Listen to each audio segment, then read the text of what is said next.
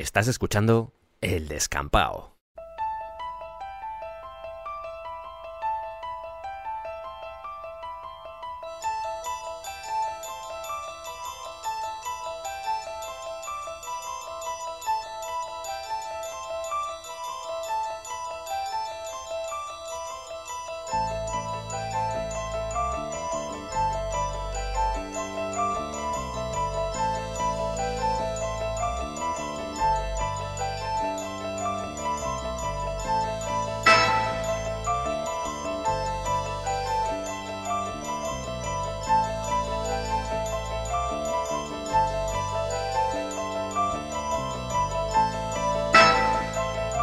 Bienvenidos al descampado.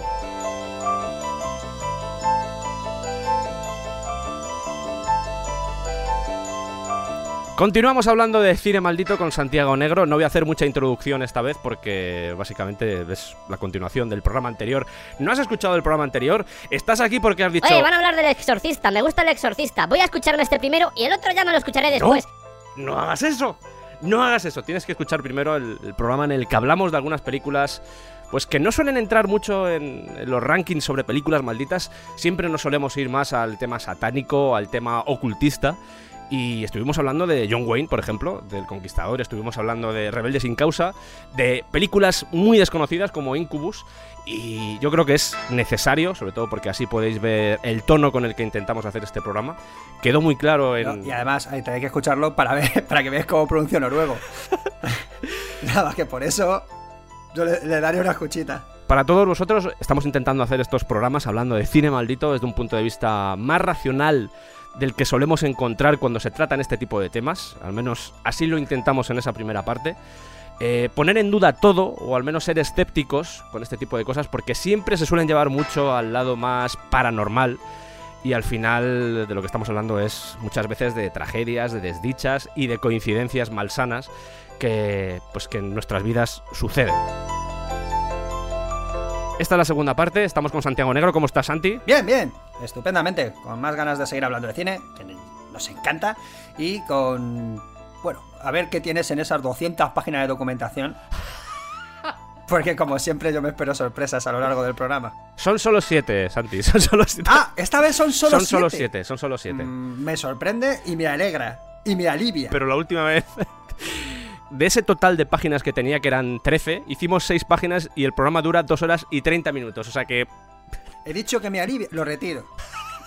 Retomo mi posición a la defensiva original. en ese programa, en ese último programa, os pusimos una tarea. Una tarea que no sé si habréis hecho. De hecho, han pasado unos cuantos días desde que salió ese programa. Creo que salió el día 2 de enero.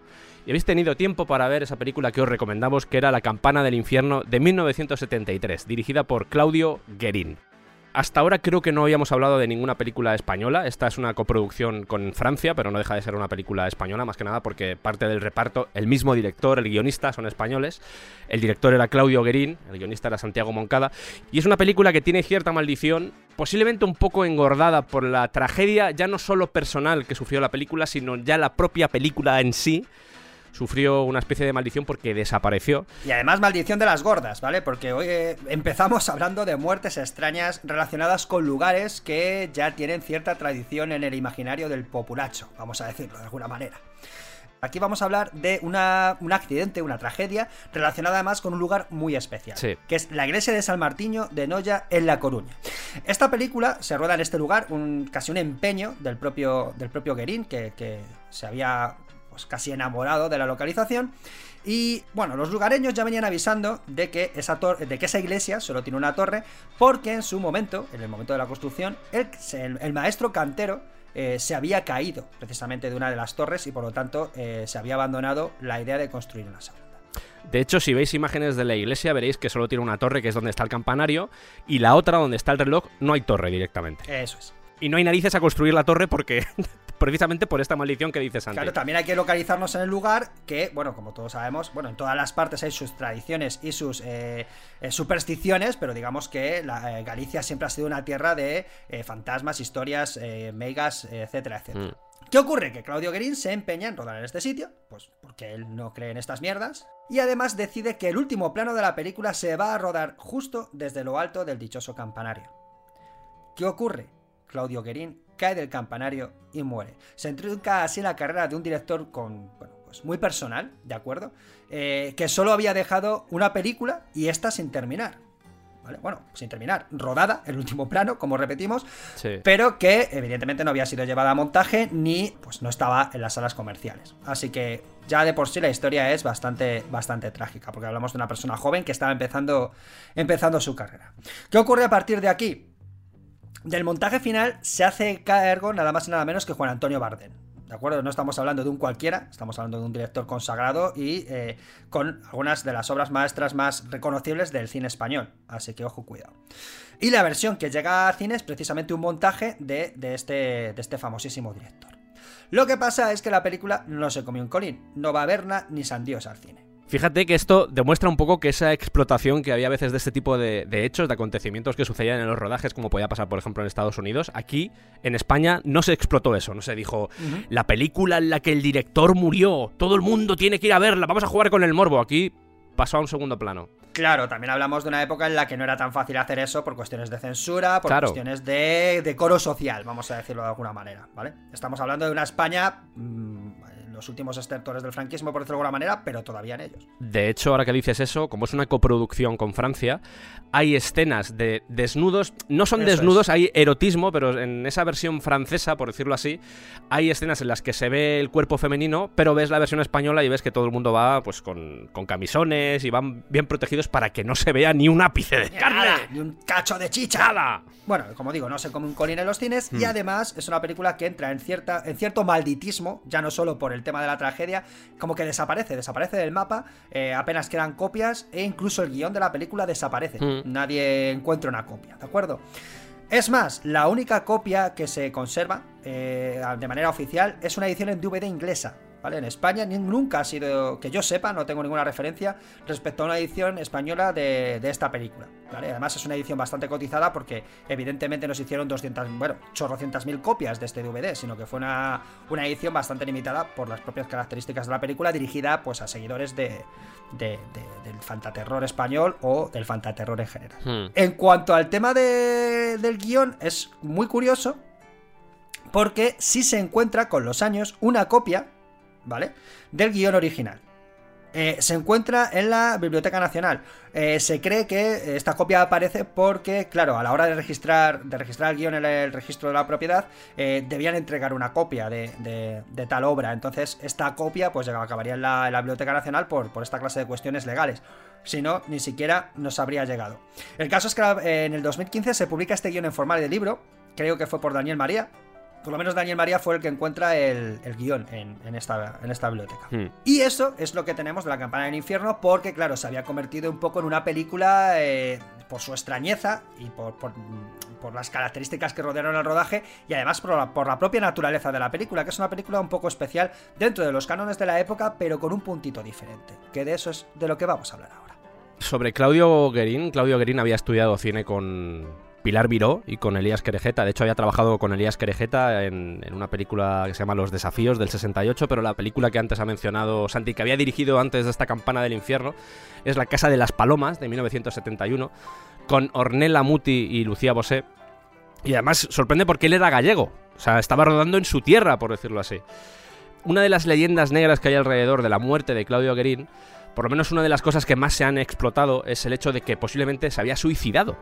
Eso decían. Eso se planteó porque en una creo que era una biografía Pilar Miró, por lo menos el, biógrafo de Pilar Miró, mencionaba que cuando ella fue al, lugar de los hechos donde había sucedido eso y vio el cadáver, dio a entender algo así como ¿por qué te has suicidado, Claudio? En ese momento eran pareja, parece ser los dos, Pilar Miró y Claudio Guerín, y de ahí se extrajo que había sido un suicidio y que se había tirado desde lo alto del campanario. Que, no había sido un accidente, vaya. Claro, a mí me parece muy raro, más que nada porque, porque, como estábamos comentando antes, estaba la torre construida, la originalmente construida, que es donde está el campanario, y a su lado estaba una torre que habían construido ellos, era una torre falsa, quiero decir, seguramente sería con cartón piedra, simplemente para simular que eso era una iglesia terminada. También sorprende que eligieran ese enclave y es una de las cosas que, me desconciertan un poco porque hay muchas iglesias con dos torres y el hecho de tener que gastar producción para tener que construir otra torre al menos me sorprende. Pero yo me imagino que por algún motivo, siendo de allí, entendía que esa, mm, lo que solemos hablar siempre del metacine, ¿sabes? Que ese lugar estaba maldito en sí mismo y hacer una película que se iba a llamar La Campana del Infierno se iba a apoyar en cierto modo en tener ese tipo de leyendas negras sobre el sitio, sobre el contexto en el que iban a rodarla. Y yo me imagino que por eso fue esa elección. Pero había un pasadizo entre las dos torres, parece ser que estaba andando por ese pasadizo y se cayó. Y es una pena porque era un director, y es yo creo que lo que vamos a ver ahora, lo que vamos a hablar Santi y yo, que era un director que tenía al menos mucho futuro, porque era un director joven, pero que tenía muchas ideas y sobre todo ideas que se salían un poco de lo que se estaba haciendo en esa época. A pesar de que el montaje final sea de Bardem, que eso ayuda, yo creo que ayuda en, este caso. Nadie sabía muy bien lo que estaba haciendo Claudio Guerín, porque, como decía él, es que el montaje lo tengo en la cabeza, y la gente estaba haciendo escenas o estaban rodando escenas oníricas, escenas que no tenían mucho sentido, y todo el mundo se miraba como diciendo, pero, ¿qué, quiere hacer este tío? Y el hecho de que se muriera, yo creo que nos ha dejado eh, ese montaje que seguramente era el que buscaba Claudio Guerín, pero es una pena porque ya os digo, no sé si la habéis visto, yo os recomendamos que la veáis porque es una película que tiene muchos vericuetos argumentales, tiene muchos giros, es muy producto de la época, tiene, tiene mucho zoom. Sí, pero dentro de eso del zoom es una película muy diferente. Por ejemplo, el tema de los ambientes, eh, la atmósfera opresiva, claustrofóbica y además casi mágica en algunos momentos. Esa niebla eterna, ese paisaje, eh, pues eso, típico gallego, pero cómo extraer en la naturaleza alrededor de, los personajes un escenario tan fantasmagórico, me parece que es una auténtica pasada. Sí que es cierto que hay veces que dices... Mm, efectivamente, qué hija de los 70 es esta película. Pero al mismo tiempo tiene cositas que, otras películas mm, técnicamente más deficientes no, no tienen. Lo, de los zooms, fíjate, hablando sobre el tema, Santi sabe que yo tengo algunos problemas con el tema del zoom porque no, no, estoy en contra de que se use, pero se puede usar y se puede abusar. Y en esta época era muy de abusar. Quiero decir, lo estuvimos hablando, por ejemplo, alguien que estaba también haciendo películas por esta época, como era Jess Franco, que tiene por ahí Mis Muerte, este tipo de películas. También había a veces cierto abuso del zoom, era una forma de ahorrar pasta. Decías, hago el zoom y así no tengo que hacer dos planos diferentes. Eh, Kubrick usaba el zoom. Estuve viendo el otro día Senderos de Gloria y hay zoom en Senderos de Gloria. Quiero decir que no pasa nada por usar el zoom.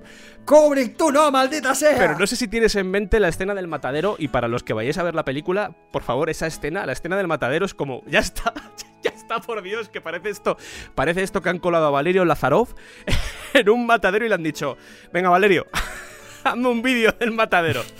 Pero como bien dice Santi, tiene algunos. Es una mezcla de géneros, porque el fantaterror de esa época jugaba mucho con el tema de la fantasía, con hombres lobo, con muertos, con. con ese tipo de temáticas. Pero lo bueno de esta película es que. Eh, hay drama, hay suspense, hay intriga y el terror no es tanto por ese tipo de, elementos paranormales, sino por la propia existencia de los personajes. Exacto, no es una, es una película de terror psicológico, es una película de terror, ¿vale? Claro. Y es una relación enfermiza entre todos los miembros de una familia. Eh, sí que vamos a ver muchos elementos de la época que además, por ejemplo, vienen extraídos del cine italiano, que, en cuanto al tema del terror era, era evidentemente el lugar a mirar, ¿vale? El yalo. El yalo. Y cómo acaba la película y cómo la destrucción va más allá del derramamiento de sangre, porque es lo bueno que tiene. No es una película explícita, todo lo contrario. Claro. Deja ver cosas, incluso la construcción del pasado de los personajes no está presentada explícitamente, pero a base de pequeños detalles sí podemos construir una historia de lo que ha ocurrido ahí.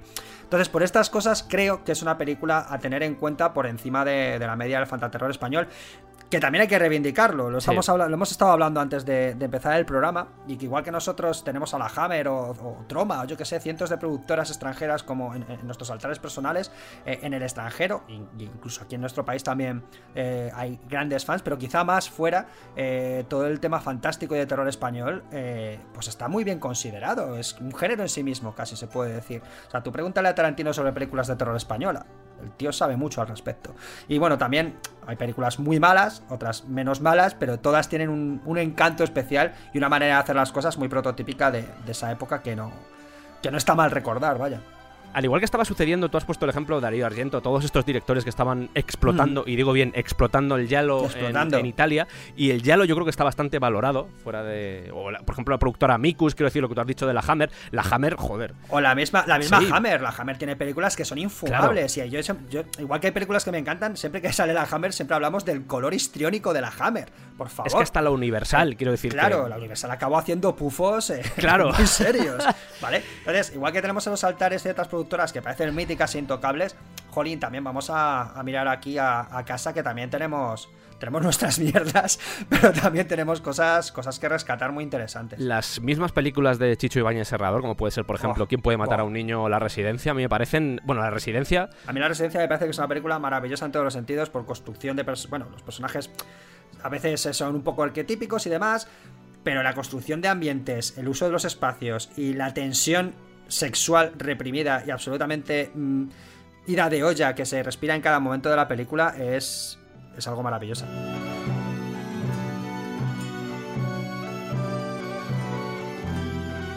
La campana del infierno, para los que queráis saber de qué va, no, no vamos a entrar. Veis que no hemos hablado No. de sinopsis, no hemos entrado en detalles. Es una historia de venganza. Vamos a dejarlo en eso. Una historia de venganza que tiene, tiene momentos de suspense, tiene momentos oníricos, abstractos. No sabemos si cómo pretendía plasmarlos o tenerlos Claudio Guerín. Es más, es que hay veces que a lo mejor me estoy pasando mucho y son cosas mías, pero se respira cierto buñuelismo en más de una escena, ¿eh? Estoy de acuerdo. mucha simbología, eh, todo Sí, eso, como, eh, como muy de pesadilla todo lo que está pasando, pero completamente anclado en la realidad. Porque es una película que. Con, con ese ambiente fantástico, pero es muy realista, entre comillas, ¿vale? Vamos a poner el realismo dentro de, de las circunstancias Mm. propias de la peli. Yo creo, de hecho, Santi, y esto sabes que. Sabes lo que te voy a decir. Especial Fantaterror para el futuro. Eh, apuntado que la maldita sea, no me pongas estos retos, porque sabes que pico. Soy como una truchita. Felipe.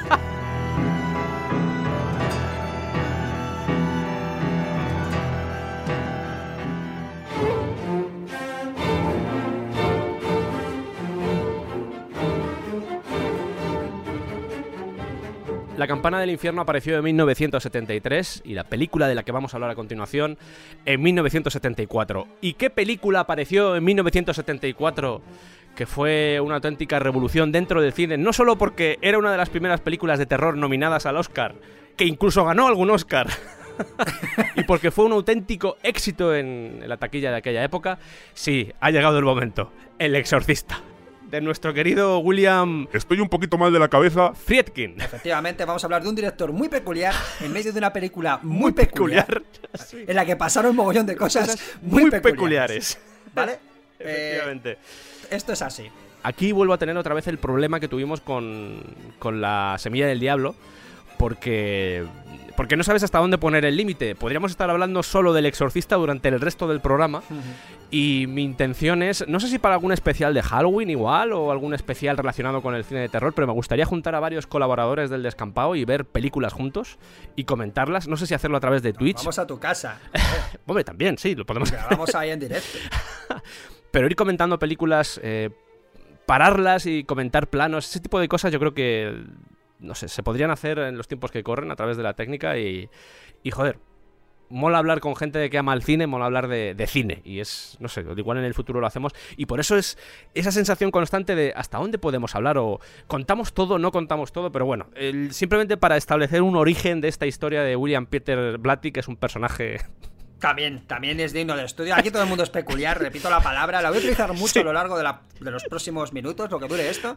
Pero peculiar es la palabra que define todo lo que sucede alrededor. Blatty también es un escritor eh, que tampoco era tonto, vaya. Eh, digamos que ya tenía cierto bagaje, ya había trabajado en series de televisión, no, no sé si ya había trabajado en alguna película. Sí, se había trabajado, sí. Tenía cierto bagaje como escritor cinematográfico, entonces su forma de escribir, eh, El Exorcista, aparte de tocar un tema escabroso, morboso y que daba mucho juego, eh, tenía una forma de escribir literatura también muy directa, como que regalaba muchas imágenes al lector, lo cual también a la hora de llevar la película al cine, que además eh, fue obra de- del mismo Blatty, el guion de la, de la película, Mm. pues no encontró excesivamente dificultad. De hecho, Blatty dirigió la tercera parte. ¿eh? Eh, sí. Sí, sí. Que a mí me gusta, pero a Santi no. Luego hablaremos, si quieres, del Exorcista 3. El caso, lo curioso del Exorcista es que es un libro que en principio no llamó la atención a nadie. Pero empezamos con el tema de las peculiaridades y casualidades que se dan dentro de, esta, historia. Resulta que Blatty estaba invitado a un programa de televisión, además con una audiencia bastante considerable, el típico late, eh, late night show eh, de Estados Unidos. Y eh, bueno, pues tenía un periodo de tiempo corto para hablar de su libro, puesto que venía a sustituir a un invitado, a otro invitado que no se había podido presentar, avisó con tiempo y no. Y bueno, pues dijeron, bueno, pues llamad al escritor Zuelo este, que venga a contarnos su mierda de Satán. y además que él decía que se había basado en un caso real, aunque, bueno, el caso real, si lo veis, tiene poco o nada que ver con la historia que él plasma en El Exorcista. Ahora hablaremos de ello, sí. Resulta que otro invitado también falla a última hora. Por lo tanto, encima se encuentra con casi tiempo ilimitado para soltar todas eh, esas atrocidades y los pormenores de su libro, ¿vale? Entonces, claro, el público se fascina con la historia de Blatty. Y de repente el libro, El Exorcista, se transforma en un auténtico éxito editorial.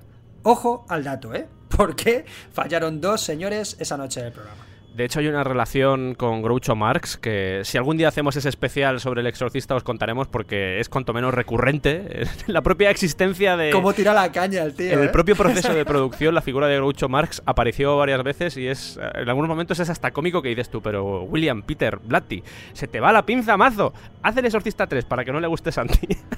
lo que decía Santi del, del origen de la idea, el que- cómo nació, lo de que la historia de este chaval que estaba en Washington, de hecho estaba en la zona de Georgetown, que era donde estaba estudiando sin ir más lejos el señor William Peter Blatty. Se supone que era un chaval de 13-14 años que tuvo una posesión infernal, xenoglosia, eh, dermografías, sansonismo, lo típico que se suele decir en este tipo de Lo posesiones. que me pasa a mí cuando me llega la factura de la luz, básicamente. Y Blatty se enteró de esto, habló con la familia supuestamente y a raíz de ahí escribió el libro. Hay una serie de elementos que si queréis eh, disfrutar de otra, disfrutar entre comillas, de otra visión de lo que es la película, porque la película en sí tiene un ritmo muy particular, eh, tiene una forma de crear el clímax muy particular. La novela es como más, más a saco. Más directa. sí. Claro, es Mucho- más y directa. mucho más explícita, sí, es verdad. Lo fuerte es que esta película llegó a manos de Stanley Kubrick y dijo, oye, a mí me mola. ¡A que la ruedo! ¡No hay huevos, Stanley! ¡Que no! Sujétame el cubata que la dirijo, ¿sabes? Sujétame Y además la produzco. Sí, sí. Pero claro, los- la productora dijo, eh, Stanley, garantía de rodaje tranquilo, rodaje en sus fechas, rodaje... Oye, mira, mm, Stanley, que hemos pensado que mejor no, que, que se la vamos a dar a otro. Pero hombre, si es que yo quiero No, rodarla. pero no, no. Ya te daremos otra, no te preocupes. Bueno, pues nada, pues me voy a mi casa. ¿Cuál fue la que le dieron? Es que no, eso sí que no lo sé. Por estas fechas sería Barry Lyndon, me imagino. Pues, oye, Porque creo que Barry Lyndon es del 75. pues mira, Seguramente también estaría con su proyecto de Napoleón, pero bueno, eso fue algo que formó parte ya lo de- contamos eso. sí, contamos todo el, el proceso de... Voy a hacer una película sobre Napoleón y voy a estar durante 20 años coleccionando cosas de Napoleón para que sea una buena película, ¿vale? Yo creo que por este motivo los de la productora dijeron, oye, en vez de dársela al psicópata de Kubrick, ¿por qué no se la damos al psicópata de Friedkin? Claro, se la vamos a dar a otro psicópata. Genial, sí. De hecho, hubo mucha gente que, que participó en- en- durante el proceso de, de selección de actores. Por ejemplo, eh, cuentan que estuvo por ahí incluso Jack Nicholson. No podía faltar. No, Jack Nicholson estuvo en las pruebas de todas las películas hechas desde el 69 al 80 y tantos. Él estaba. Él, él- a él le llamaban, incluso hizo prueba de cámara para interpretar al padre Carras. Que se Eh, supone que es, que es un personaje... que se supone que es una persona muy estoica, como muy calmada y que ve el mundo como desde, una, desde un muro, ¿no? Bueno, pues imaginaos sí. aquí a mi colega Jack Nicholson haciendo de este papel. Y la de olla total. Es que se le giraría la cabeza a Jack Nicholson A- a él en vez de a, claro. a la Es niña. eh, cuentan por ahí que incluso Carrie Fisher estuvo a punto de ser Sí, es verdad. ¿Vale? Porque su madre, que, que era actriz, bueno, estuvo entre las pruebas de casting, entre las, la- los- las actrices que podían interesar para hacer este papel, pero una de las cosas por las que rechazó el papel es porque quería que su hija fuese, fuese Regan. ¿Qué clase de madre eres? El caso es que la cosa no salió y nos perdimos a la futura princesa Leia hacia vomitando guisantes.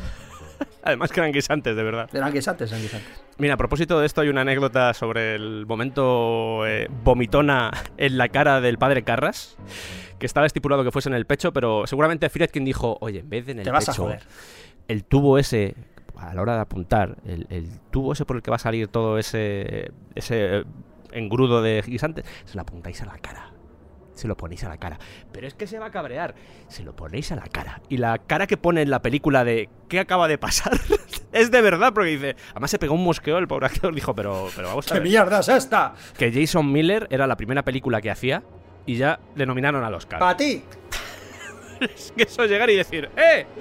Vamos a empezar con la leyenda de esta película porque tiene mucha leyenda detrás, muchísima leyenda. Yo he visto un par de vídeos en YouTube en el que se habla de las cosas que pasaron y, y- y a mí personalmente me da un poco de vergüenza ajena. He escu- he escuchado cosas que son totalmente fuera de madre, como que el abuelo de Linda Blair, que era la que hacía de, de Reagan, em, como que el hermano de Max von Sydow, como que el hijo de Friedkin que acababa de nacer murieron todos el primer día de rodaje a la misma hora. O sea, ese tipo de... ¿Lo puedo decir yo? ¿Lo puedo decir yo? Dilo. ¡Mentira! no es verdad, no flipéis.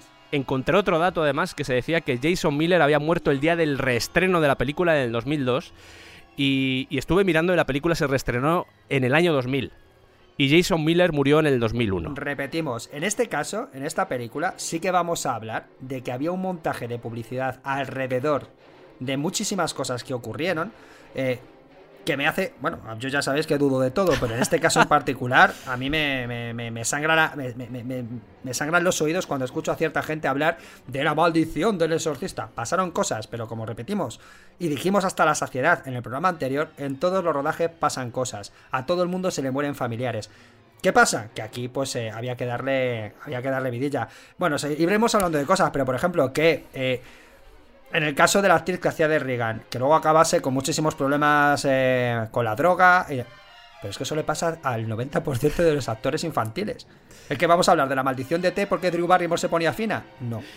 De esto que acabas de decir, lo del tema del marketing, bueno, detrás de esta película estaba la Warner Bros., que mm, supo aprovechar muy bien este tipo de temáticas. Ya habían aprendido muchas cosas de la Semilla del Diablo. Vamos a ver que la Semilla del Diablo fue precursora en este tipo de ambientes, en este tipo de...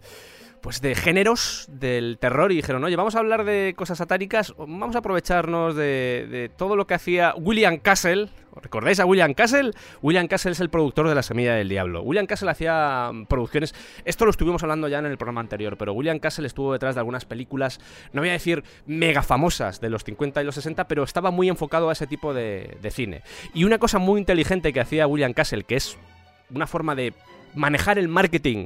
Eh, simplemente si contrato a un par de enfermeras y a una ambulancia, aunque sea falsa, y las pongo en la puerta de un cine, la gente se va a pensar que esa película es la hostia, que hay que verla. Es terrorífica. Y eso, ese tipo de tácticas que hacían William Castle, se utilizaron también para El Exorcista. Empezó una campaña de bulos de ha habido abortos, ha habido gente que se ha suicidado, gente saliendo del cine vomitando. Lo del cine que salía la gente vomitando, en algunos casos era verdad. Pero eh, fue sobre todo cuando se proyectaban los trailers. ¿Por qué? No por el hecho de que fuesen especialmente impactantes, sino por el tipo de montaje que se utilizaba para esos trailers. Es decir, eh, te ponían imágenes de una manera muy determinada para que eh, te provocasen mareos. ¿Vale? Esto es como meterse en una atracción de feria, por decirlo de alguna manera. Muchas luces, muchos cambios de imagen rápido, pues te produce cierta sensación desagradable, aparte de que eso, de que ves cosas que hasta ese momento sí que es cierto que no se habían visto. Algunos casos hubo, pero vamos, tantos como se dicen, y con este tema de las ambulancias fuera. E imágenes subliminales, porque ese tráiler está lleno de imágenes subliminales también. ¿eh? Eso es. Esas- O sea, es- era, un, era un puñetazo en el hipotálamo, básicamente, ese trailer. El rodaje original estaba estipulado en 85 días, pero vaya, se fueron a 224 días. Bueno, día arriba, día abajo. Dices 85, dices 200. Es que como nos ponemos, señores productores. Y veías a Kubrick al final de la habitación riéndose en plan. ¡Lo voy a hacer Barry Lyndon! Yo solo hubiera tardado 200. y lleváis 224. ¿Qué sucedió durante el rodaje? Porque esto es realmente lo, lo accidentado y lo que provocó que hubiera tantos retrasos. En primer lugar, la, habitación en la que sucede todo, o por lo menos la parte más importante de la trama, que es la del exorcismo, que en realidad creo que el exorcismo dura como unos 9 minutos. Esa es la parte final, sí. De hecho, lo que decías tú, es una película que se encarga mucho de crear el ambiente previo para ese clímax final, que ya lo hablaremos en su momento, pero básicamente es eso, es una especie de escalada, una escalada de verdad muy bien hecha, las cosas como Sí. son. No hay que, igual, no hay que quitar mérito cinematográfico al exorcista, por mucho que, que hablemos aquí de, de sus coñitas y de las cosas que pasaron. Es una buena película, ¿vale? Y además que ha trascendido a su época y ha trascendido géneros. Es que el encuentro entre el padre Carras y el padre Merrin, que es el que hace Max von Sydow, se produce a la hora y 41 minutos de la película. Cuando ya te llevan. eh, Ya estás tenso porque estás diciendo qué está pasando con esta niña, no entiendo nada. Han generado una tensión que todo explota en ese momento final de- del exorcismo. Carmena la que han liado, está diciendo ya en un momento dado. Bueno, pues la habitación donde tiene lugar esto era una sala que cuando veis que sale humo, sale el vaho así de los, de los actores, no es porque sea falso, no es porque estén fumando, sino porque hacía una temperatura insufrible. Seguramente estaban a bajo cero y estaban los pobrecicos congelados. Bueno, pues el aparato que tenía que congelar esa habitación fallaba cada dos por tres. ¿Qué pasaba cuando los focos que había en la habitación calentaban el ambiente? Que había que parar de rodar esperar a que se enfriara otra vez y seguir rodando.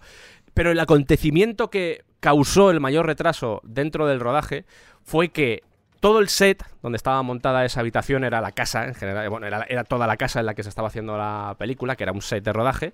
Todo ese set ardió. Se destruyó todo menos que Amigos, lo único que quedó en pie fue la habitación de Regan. Claro, aquí ya es cuando sale la gente. Claro, porque estaba poseída por el demonio. No, a ver, que estaba bajo cero. ¿Vale? Claro. Eh, evidentemente, en un incendio, lo que menos probabilidades tendrá de quemarse, vamos, no soy bombero, pero me parece de lógica, es la habitación que, que- que- que estaba prácticamente congelada. Bueno, prácticamente estaba congelada. Y te digo más, el sistema de aislamiento que tenía esa habitación Claro. seguramente impidió que entraran las llamas. Casi seguro, ¿eh? Segurísimo.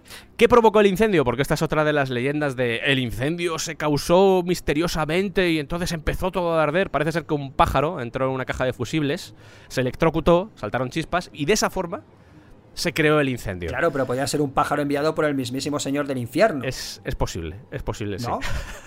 sí. sí. Yo lo veo, pues lo veo factible. Esto provocó varias cosas. En primer lugar, que el, que el rodaje se retrasara seis semanas. Seis semanas para tener que reconstruir otra vez toda la casa. ¿Y qué pasaba? Que había escenas que se tenían que hacer en Irak. ¿Y qué pasó? Que esas escenas estaban previstas para hacerse en primavera. ¿Y qué pasó? Que se movieron a verano. Irak en verano, Irak en verano fresquito no es. y tuvieron insolaciones, disentería, todo lo que podáis imaginar. Además, la historia de lo del viaje a Irak es, es muy interesante porque mm, en esa época la relación entre Irak y Estados Unidos era bastante tensa y no Como podía llevarse... Posteriormente, como todos hemos visto, se han llevado de puta madre. Pero me refiero que ya incluso en esa época era, era un poco tensa y no podían llevarse un equipo de rodaje que fuera estadounidense a un país que estaba en conflicto con Estados Unidos. Así que lo que hicieron fue llevarse eh, un equipo de rodaje británico. Irak dijo, podéis venir aquí a rodar, no tenemos ningún problema, pero tenéis que enseñarnos a hacer cine. Hacer cine en el sentido de tenéis que enseñar cómo, cómo lo hacéis. Nosotros tenemos aquí una escuela de cine. Vamos a llevar a gente para que aprenda de vosotros, incluso temas de maquillaje, cómo hacéis la sangre y esas cosas.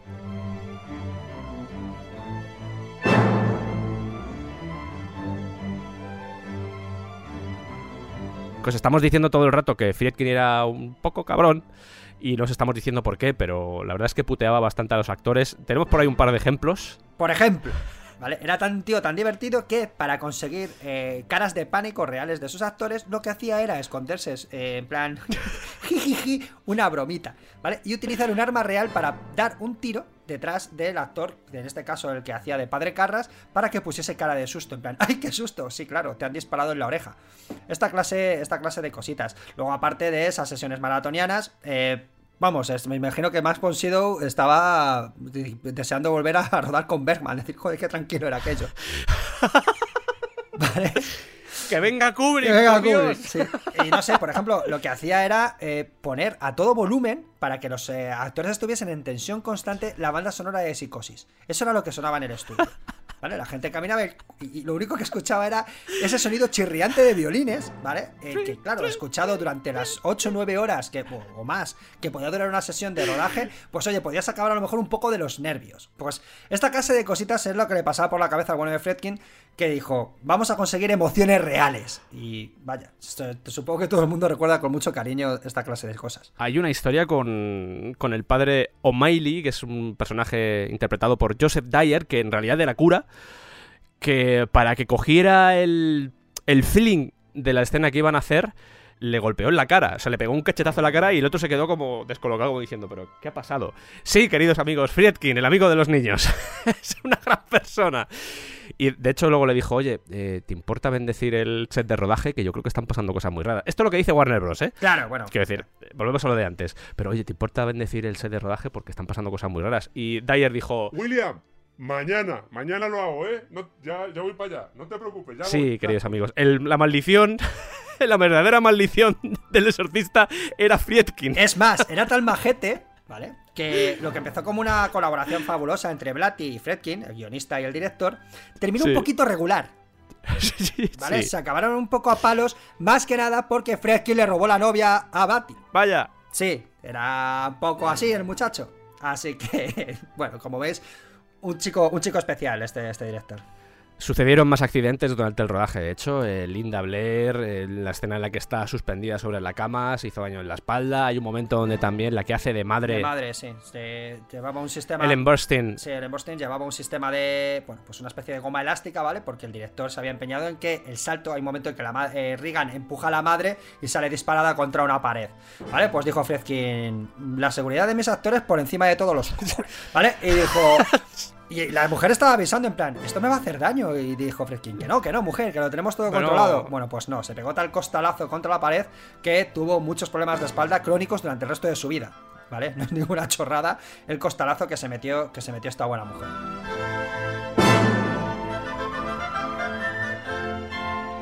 Se suele contar también que durante el rodaje murieron dos de sus actores. No es del todo cierto. He llegado a leer incluso que les quedaba por rodar alguna escena y ya habían terminado su trabajo. No tuvieron que rodar ni se tuvo que cambiar nada del guion. Estamos hablando del actor Jack McGowran. Y que es el que hace de Burke Dennings en la película. De hecho, en la película muere y también en la vida real acabó muriendo con 53 años por una complicación con una gripe. Y la otra era una actriz que era Basiliki Maliaros, que es la que hace de madre del padre Carras. Y esta sí con 89 años. Sí murió, antes hemos dicho que murió el abuelo de Linda Blair, murió durante el rodaje.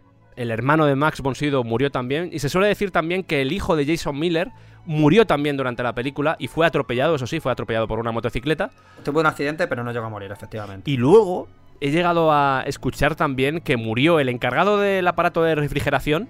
Murió también cuando estaba haciendo la película. No he encontrado ningún tipo de referencia a esto en, ningún lado. De hecho, os voy a poner más ejemplos en los que no he encontrado ningún tipo de referencia, ni ningún tipo de justificación, ni nada que dé sentido a este tipo de, de bulos, bajo mi punto de vista. Y luego el, el vigilante nocturno que había en el set también murió. No sé si se vio igual implicado en el accidente, en el incendio, pero no he encontrado ninguna referencia a que en el momento en el que se estaba produciendo ese incendio muriera algún tipo, muriera algún vigilante o muriera alguien de- del equipo de rodaje. O sea que con total escepticismo este tipo de, de cosas. Hay otra cosa más que encontré porque del exorcista he encontrado porrón de, de historias, porrón de historias que no he podido Corroborar, no he podido, claro, no- de ninguna forma, no he podido corroborar. Hay una historia, por ejemplo, que cuenta que cuando se estaba haciendo la premier en Italia, en el Teatro Metropolitano de Roma, de repente un rayo cayó, golpeó una iglesia que estaba cerca del cine y una cruz que llevaba ahí 400 años se cayó a la plaza. Lo he buscado en italiano, lo he buscado en inglés, no he encontrado nada. Si podéis contarlo vosotros, me lo pasáis. No, agra- ah, no, no, agradecemos cualquier tipo de información porque Sí. como le, le hemos dado mm, credibilidad cero a la historia más allá de montaje publicitario. Pero claro, imaginaos, el Hollywood de los años 70 diciendo, no, es que era un pueblecito perdido de Italia, que para ellos es como hablar de Latveria en ese momento, una- casi un país místico, que, que pasan esta clase de cosas. Pues nosotros, o yo por lo menos, eh, no me lo creo más allá del montaje comercial. Es que la Warner aquí estaba estaba saco. Fire. Sí, estaba, estaba a saco. De hecho, eh, se llegaron a poner bolsas en los cines para que la gente pudiera vomitar. Es decir, tú llegabas a tu cine y en la entrada había bolsas en plan eh, Exorcist eh, Bags. Entonces tú, cogías tu bolsa y decías, Ay, pues si me da miedo y tengo que vomitar en mitad para no tener que salir de ver la película. Quiero decir, ese tipo de elementos que ahora lo podemos ver como algo casi normal, en esta época sucedía, en primer lugar, muy poca gente sabía lo que era un exorcismo. Que eso es algo vital para entender esta película. La gente no sabía lo que iba a ver. Porque la palabra exorcismo ahora mismo forma parte de. de- pues estamos hartos ya de verlo, más que nada por esta película, que fue el que lo hizo global. Pero antes de que llegara esta película, toda la gente le mencionabas la palabra y te decían, pues no sé lo que es, exorcismo, ¿qué, qué es eso? Una posesión infernal, no, no, no tengo ni idea. O sea, no era algo. Obviamente, si habías estudiado algo de historia, obviamente, si estabas relacionado con el mundo de la teología, sabías lo que era pero no era algo tan globalizado como puede ser a día de hoy, sin ir más lejos, gracias a la película. A pesar de que este tipo de temáticas nos sucedió ya con La Semilla del Diablo, nos sucedió con. nos sucede también con El Exorcista profecía. y nos va a suceder incluso con la profecía. A pesar de que siempre hay un, un guionista detrás que se está inventando todo. A pesar de que siempre hay un- una persona que. que crea cosas, que no se está basando en nada, que igual te dice esto aparece en la Biblia, pero no aparece en la Biblia. En este caso, a Linda Blair le tuvieron que poner escolta porque estuvo amenazada de muerte por hacer esta película. Sí, sí, sí, se le ha se le ocurrir, fue grupos fundamentalistas cristianos. Incluso luego cuando nominaban a estas películas a los Oscar, que ocurrió también con, con La Semilla del Diablo, había auténticas movilizaciones generales por parte de según qué predicadores o movimientos eh, eh, religiosos que, bueno, poco menos acusaban a Hollywood de dar entrada a Satán a los premios. Bueno, ya hemos siempre hablado de que, aparte de las chorradas del cine, gilipollas hay en todas partes, de todas las confesiones y de todos los colores y sabores. Así que, bueno, esto va a ocurrir siempre. Si, eh, quiero decir, nos sorprende que ocurra en los 70, pero es que ocurre a día de hoy. Así que tampoco nos vamos a, a poner. Y cada día más, por cierto. Que no nos vamos a poner las manos en la cabeza. Más historias que se cuentan sobre esta película, que la postproducción se hizo en el 666 de la Quinta Avenida de Nueva York. Bueno. Pues bueno, Pues no lo pues- creemos. Aunque sea verdad. ¿Vosotros creéis que es casualidad? O sea, ¡ay! ¡Qué casualidad! Hemos venido a hacer el montaje al número 666. Pero podías ¡Qué haber ido, pero teníamos un sitio más cerca. William, había un sitio Sí, más pero cerca. me- Que, que te lo dije yo que había sitio Pero es que este es un número muy redondo. Es mi número del, del bingo. O sea, yo qué sé, que encima. eh, Llega un momento ya en el que el aparato de, de marketing es tan poderoso que, que al final seguía a Ah, no través de sé, este tipo no sé de- si es verdad, porque como de decimos, no lo hemos podido comprobar si esto realmente es así, pero si, si ocurrió que se fueron a este número concreto, precisamente así, porque estoy rodando una película en la que hay posesiones demoníacas y me voy al 666. Perdonad que lo veo un poco Mm. cogidito por los pelos lo del tema legendario, ¿eh?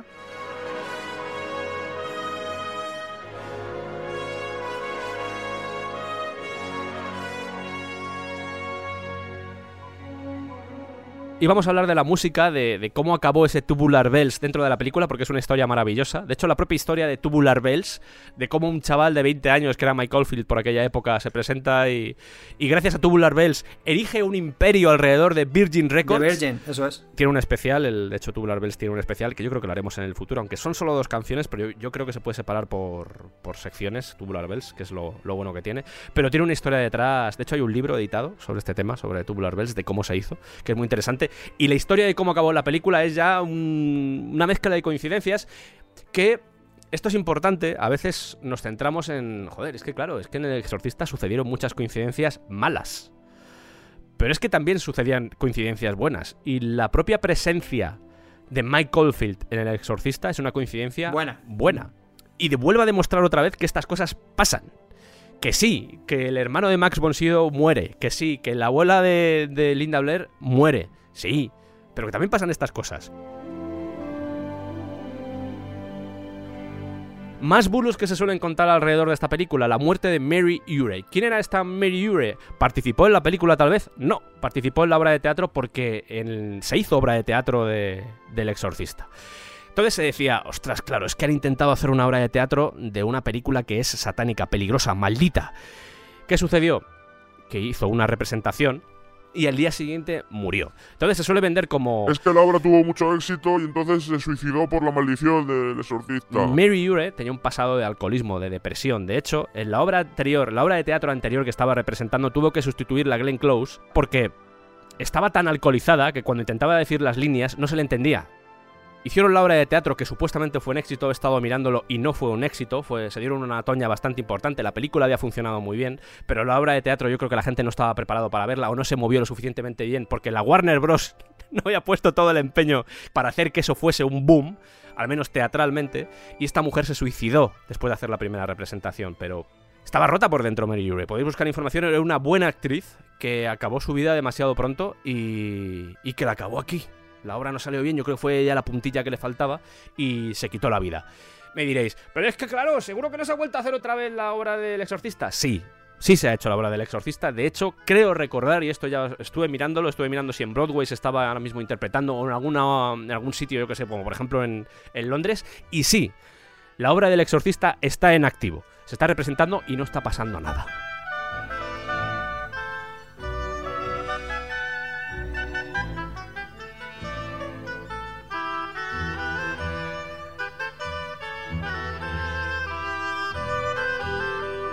El tema es que os estamos hablando todo el rato de leyendas, estamos hablando todo el rato de cosas que dudamos, que no hemos encontrado ningún tipo de relatos que nos atestiguen que eso realmente sucedió, pero hay un dato que es real. Escalofriante. Alrededor de esta, de esta historia de satanismo, en la película aparece un asesino real. Su nombre era Paul Bateson. Pero ¿cómo que aparece un asesino real? ¿Pero qué quieres contar, Sergio? Bueno, hay una escena en la que Regan la están llevando al hospital y le están haciendo algunas pruebas, le están haciendo de hecho una angiografía carotiidea y esta escena se rodó en el Hospital Universitario de Nueva York. ¿Qué pasaba?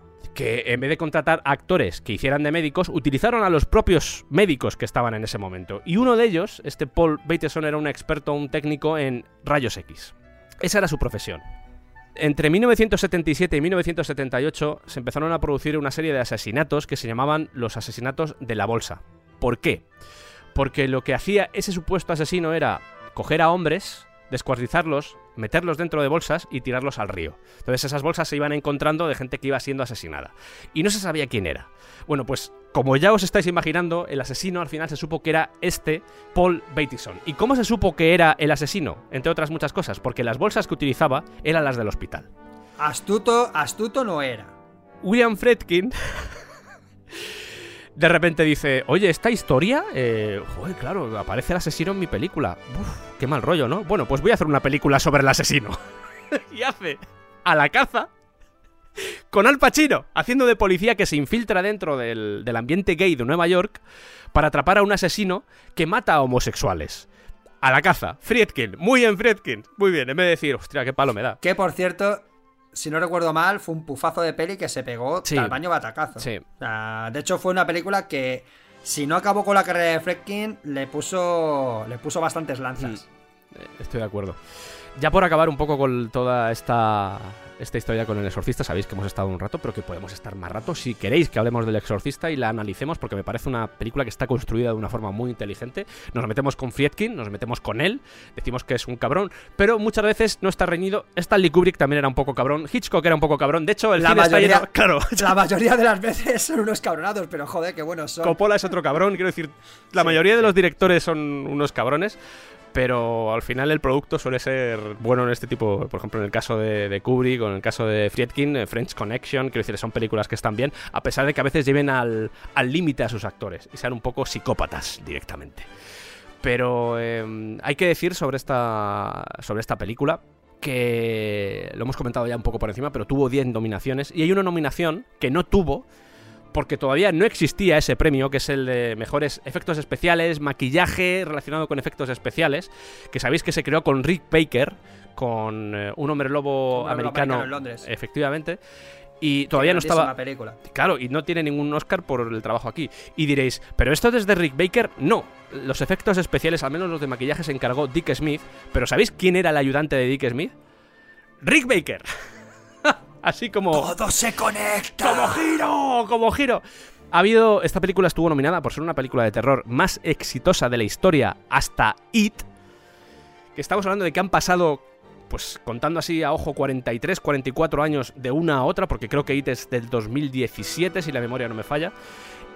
Esta película fue la más exitosa del género horror y fue una de las pocas películas de terror que fue nominada como mejor película a los Oscars. Ha habido más películas nominadas, estuve mirándolo porque me interesaba este tema, el género me gusta y quería ver qué, otras, qué otros films se han destacado dentro de estos Oscars, que como decimos siempre, son los premios que son, eh, forman muy, hay muchos intereses metidos en los Oscars, como pasa por ejemplo con los Goya, es así, no son, hay que darle la importancia que tienen, vaya, lo que intento Sí, decir. pero tienen mucha peor rima que los Goya, Sí, hay que decirlo. eso es, es, es, es verdad. Miremos para nuestro terruño, jolín.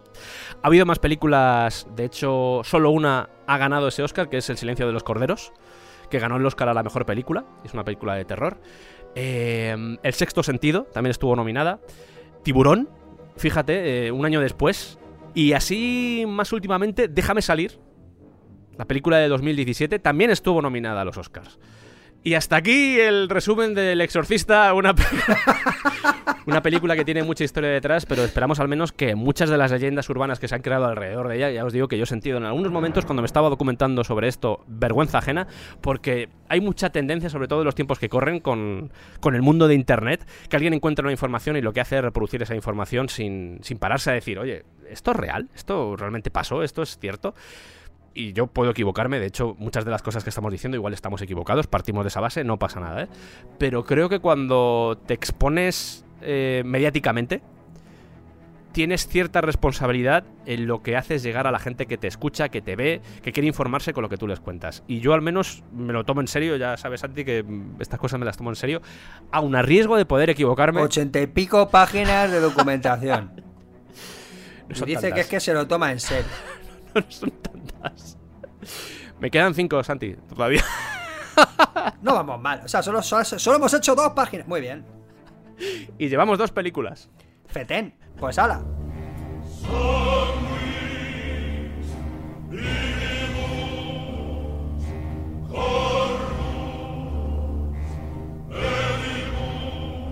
Vamos a por la siguiente película. La siguiente película ya hemos hecho mención a ella en numerosas ocasiones porque forma parte de esa trilogía de 1. La semilla del diablo. 2. El exorcista.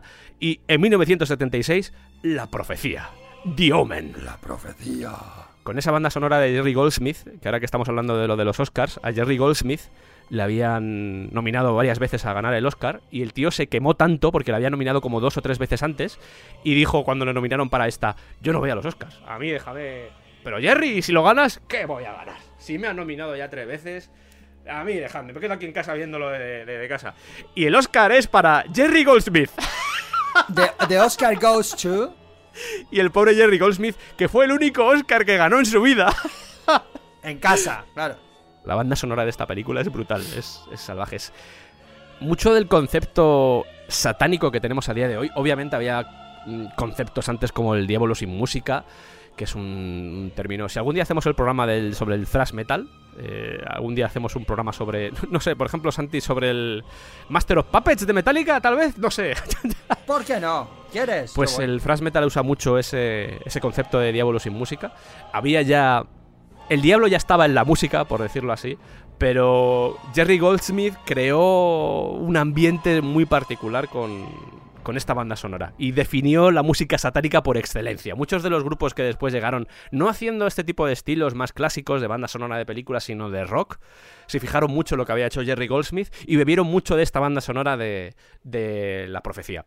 Pero eso es otro tema. Eh, como me gusta Jerry Goldsmith, pues quería contarlo. Jerry Goldsmith también, por ejemplo, es el de, si no recuerdo más, el de Desafío Total. Así por. Ha hecho muchas bandas sonoras conocidas que seguramente estaréis hartos y hartas de escucharlas. Mi favos la de Alien. Por ejemplo. Qué maravilla de banda sonora. Mira que es sutil, mira que casi no aparece, pero es maravilloso. Mm.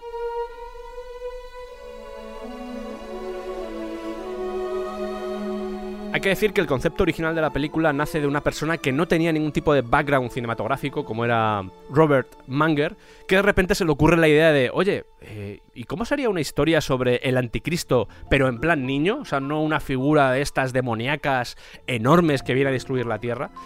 Le ofrecen la idea a los productores Harvey Bernard y Mace Neufeld y dicen, oye, esto de demonios satánicos y de niños, etcétera, esto me puede dar, esto nos puede dar mucho dinero. Funcionó bien con la semilla del diablo, ha funcionado de maravilla con el exorcista. Oye, han pasado un par de años, vamos a seguir explotándolo. Que a todo esto hay que decir también que seguramente no estoy muy metido en ese tema, pero hubo una exploitation alrededor del exorcista, seguro. Tiene que haber películas por ahí perdidas relacionadas con posesiones infernales de esa época, chusteras, horribles, a porrón. Huele a especial del descampado. Ya llevamos cuatro. No, no, pero no, no. Vamos a hablar de. Igual que hablamos de Conan Exploitation, vamos a hablar de Chusta Satan Exploitation. Sí. O sea, vamos a buscar ahí, en lo más profundo de- de- de- del séptimo círculo del infierno para.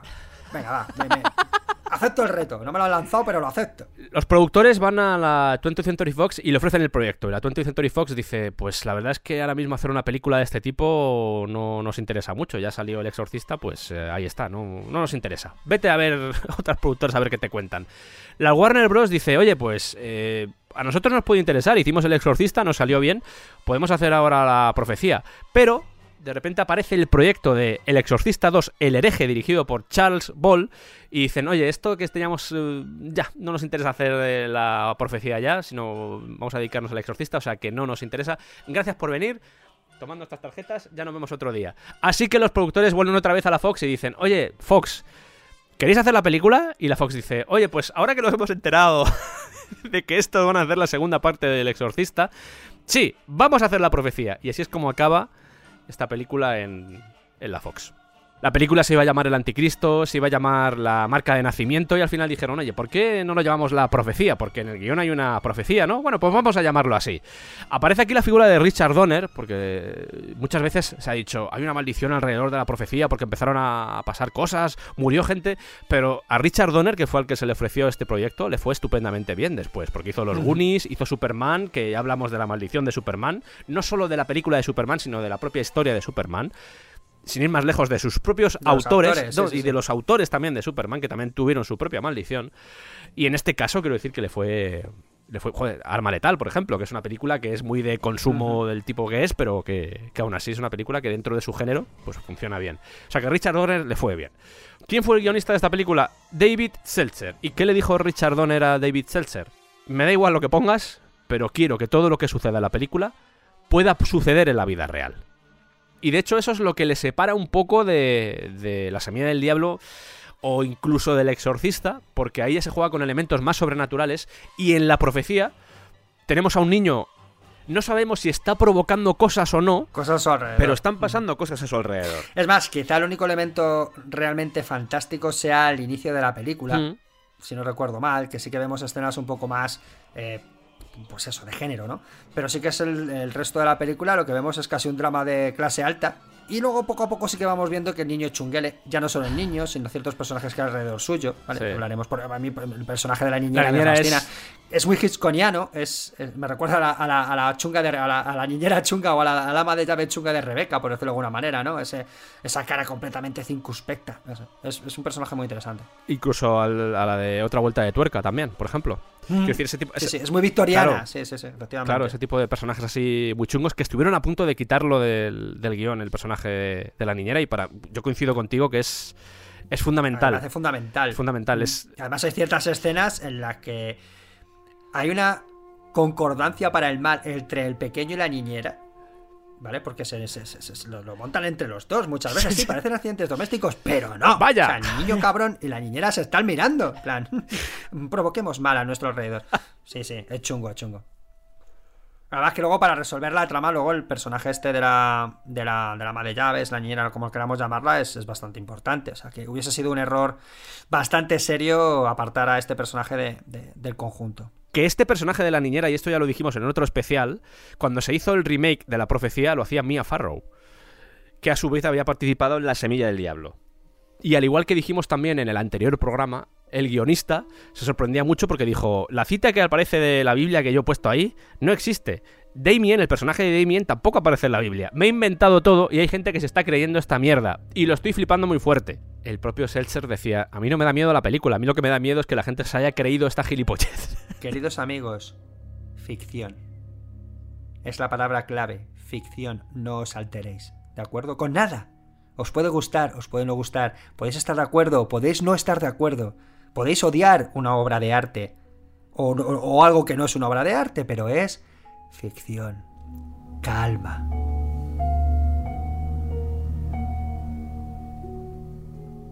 ¿Qué estaréis pensando? Me estáis hablando de la producción de la película y todavía no habéis llegado, no habéis contado nada ni ninguna maldición, no os preocupéis. Vamos con la carnaza. Para el papel principal de la película se elige a Gregory Peck, un Gregory Peck que era estaba en horas bajas, podemos decir, llevaba siete años sin hacer ninguna película.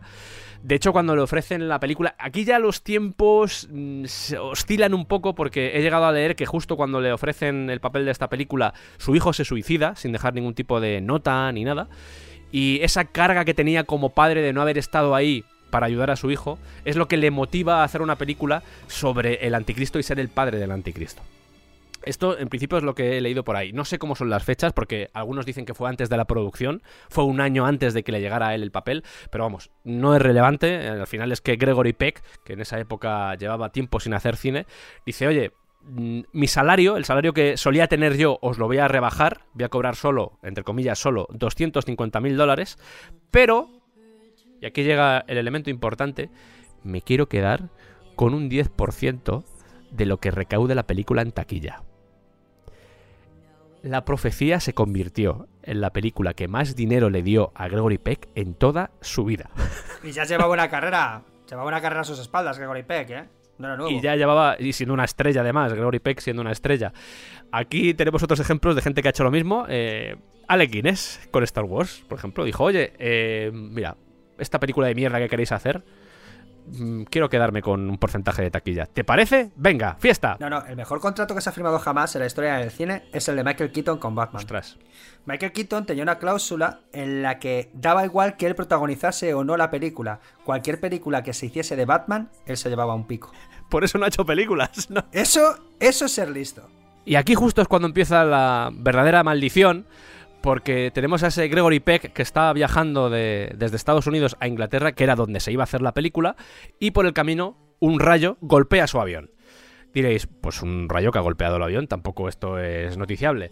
Pues no, porque según Mace Newfeld, lo que cuenta es, un rayo golpeó el avión y el avión estuvo a punto de estrellarse. Que dices tú, estás en mitad del océano, a punto de estrellarse. Mace, hay algo aquí que no cuadra muy bien. Pero bueno, ¿Qué significa a punto? Claro.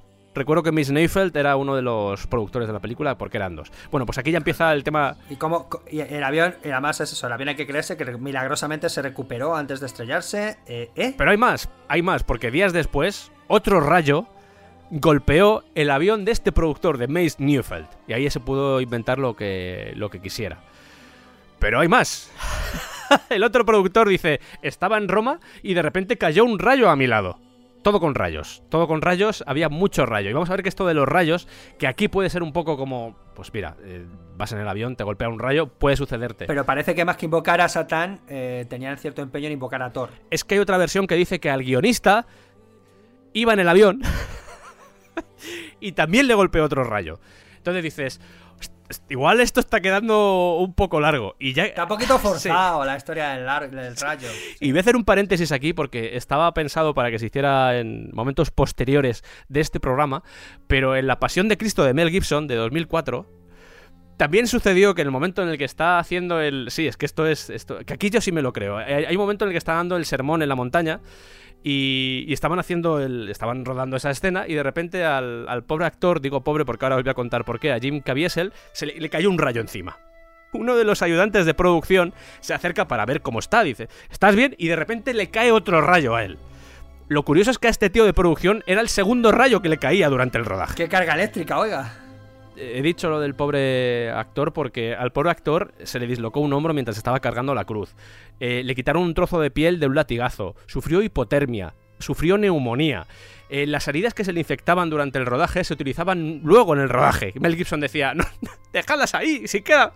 Otro. Queda Hablando, de gente sana. Mel Gibson. Bien, bien. Hay un momento donde está en la cruz y, y se le empieza a ver como azulado. No es maquillaje, es que se, es que se estaba asfixiando. Entonces, eh, lo del rodaje de, de La Pasión de Cristo no es que sea una maldición en sí, Tuvo, pero pero tuvo su propia pasión, Jim Caviezel. Sí, es normal que luego no quisiese hacer mucho más cine, porque está un poco desaparecido este, este hombre. Por cierto, que en este caso sí está comprobado que una mujer, eh, estuve mirando, una mujer de 56 años le dio un ataque al corazón durante la escena de la crucifixión en, en esta película, La Pasión de, de Cristo. Hombre, es que es una película, es una película durilla, ¿eh? que no es una, no es una no película intensa, una película muy no es intensa. para todos los públicos, efectivamente.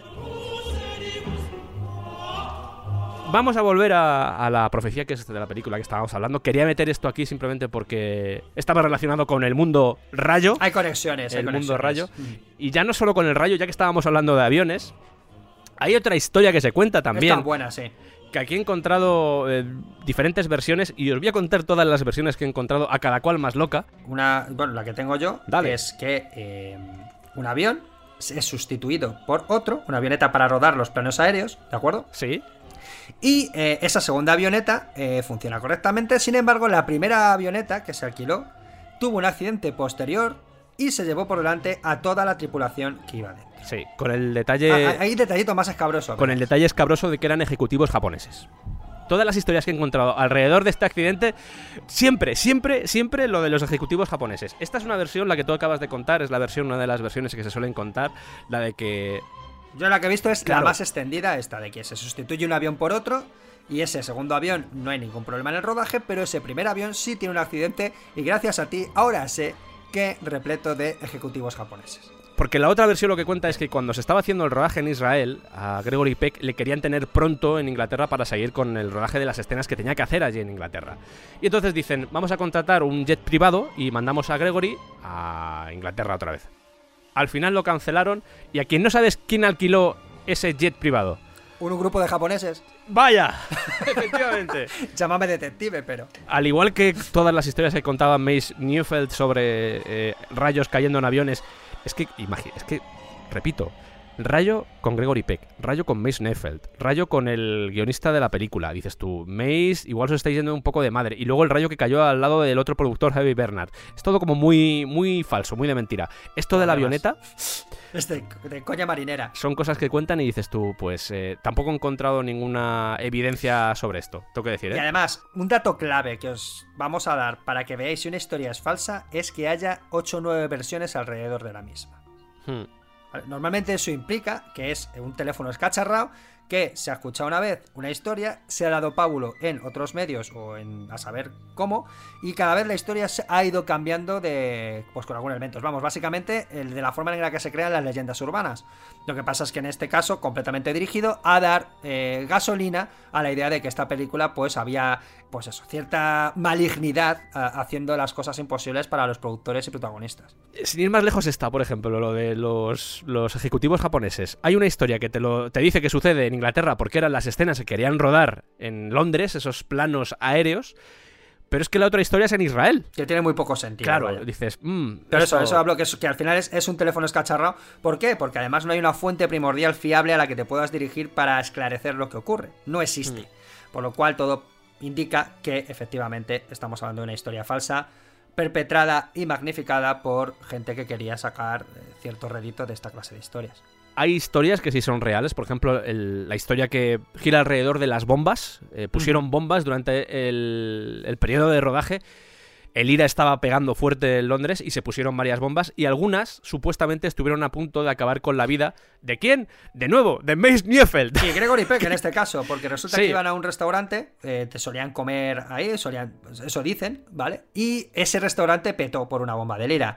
Y también parece ser que hubo un atentado en el hotel donde se hospedaban también los, los dos protagonistas de esta historia. Y esto sí que es verdad, ¿vale? Esto sí es fácil de corroborar, lo que fuera coincidencia o no, eso ya quiero decir. A ver, íbamos al restaurante a comer. Pues no lo tenemos que creer, pero vamos, que tampoco... y aparte, ya estamos. Maldición porque Lira ponía bombas en el Londres de los 70, chico. pff, eh, no es que pasase todos los días, pero. Pero como dice Sergio, eh, la banda estaba muy activa en ese periodo y, y algunos atentados muy sangrientos tuvieron lugar en, en, en esta época. Así que tampoco vamos a echarle la culpa a Satán de que Lira pusiese bombas, vaya. Por si os lo estáis preguntando, no sabemos si en el hotel había ejecutivos japoneses. Creo que este, este dato... Este dato Seguramente sí, pero ningún, ningún ejecutivo japonés fue herido durante este atentado. De momento, para que veáis que las maldiciones que tenemos son un poco, pues, eh, puede que inventadas, puede que falsas, y cosas que dices tú, eh, terrorismo, terrorismo es una maldición. Bueno, vamos a seguir con ello porque Es una, es una putada, pero una maldición no. Hay un apartado muy importante de la maldición de la profecía que es el relacionado con los animales. Aquí ya entramos en, en terreno escabroso también porque voy a empezar primero por la parte más mm, dulce, en la que uno no, al menos no se evidencia que muriera nadie, que es la de los Rottweilers.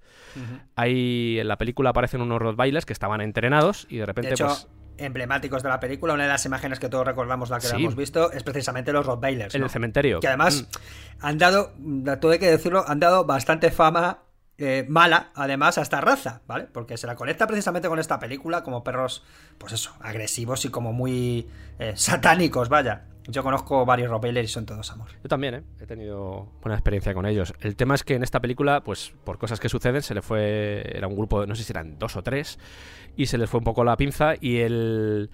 El doble de Gregory Peck llevaba el brazo o iba bastante acolchado para impedir que eso pudiera suceder. Y el tema es que le atacaron a lo bestia y el entrenador y el entrenador les estaba diciendo a los perros que dejaran de atacar y no dejaban de atacar. Eh, Salió herido el, el doble, pero Más allá de eso no, no sucedió nada más.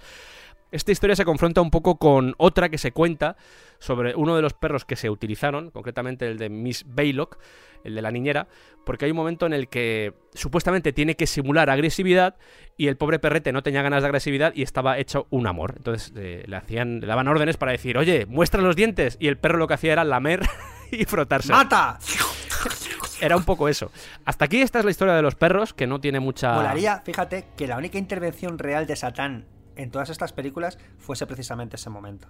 Lamiendo la mano. En el que un perro completamente agresivo de repente se convierte en un perro lleno de amor y lame a todo el mundo. Sería... Un giro inesperado de los acontecimientos. Sería, sí, sería una canción de black metal de los 80, seguramente. Sí, sí, es- ese tipo Sí, de sí, temáticas. Sí, sí, pero molaría eso, que, que la única intervención de Satán real fuese esa. No sé si recordáis la escena del zoológico.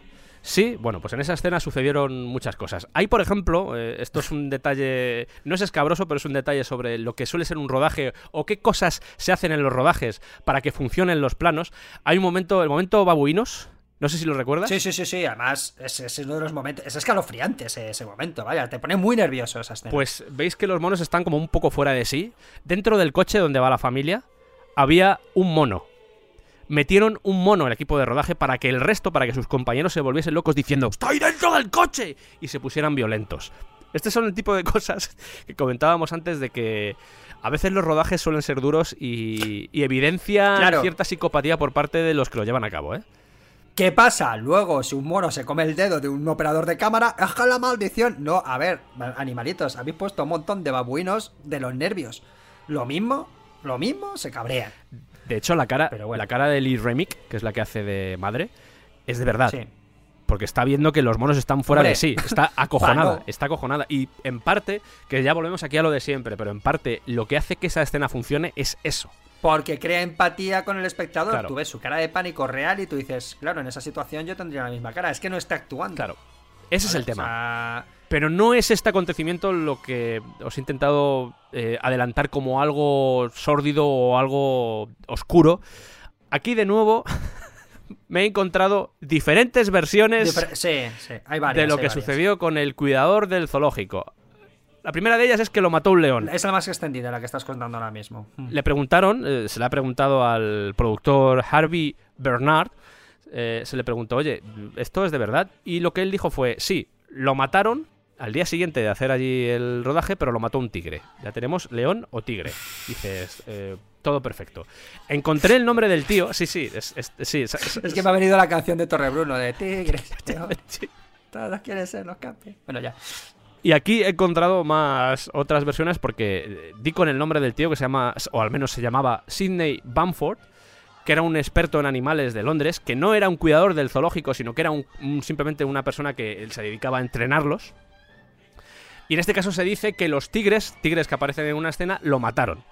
Aquí ya también de nuevo se ramifican dos versiones que se dice que era una escena que iban a hacer en la película y al final no entró y otra escena que sí entró en la película pero que el tío murió al día siguiente de un poco siguiendo la estela de lo de Harvey Bernard. Yo no sé si se refería igual a este tío, pero, pero algo así. Otras versiones dicen que no hay evidencias de que muriera nadie. nadie. Porque es más, la única demostración o la única prueba de que murió alguien, yo he intentado buscar noticias y no he encontrado nada y creo que es una noticia bastante potente que muera un cuidador de, sobre todo cuando se está haciendo una película, creo que es algo que... Más con la película, claro. claro. La única referencia que he encontrado es la de, la de Harvey Bernard. Y busqué el nombre, porque el nombre te lo dan, dicen que es Sidney Bamford. Y puse el nombre, si era un experto en animales, me imagino que tendría que haber colaborado en alguna película. Pues en el IMDB, que es bastante fiable para estas cosas, no aparece por ningún lado.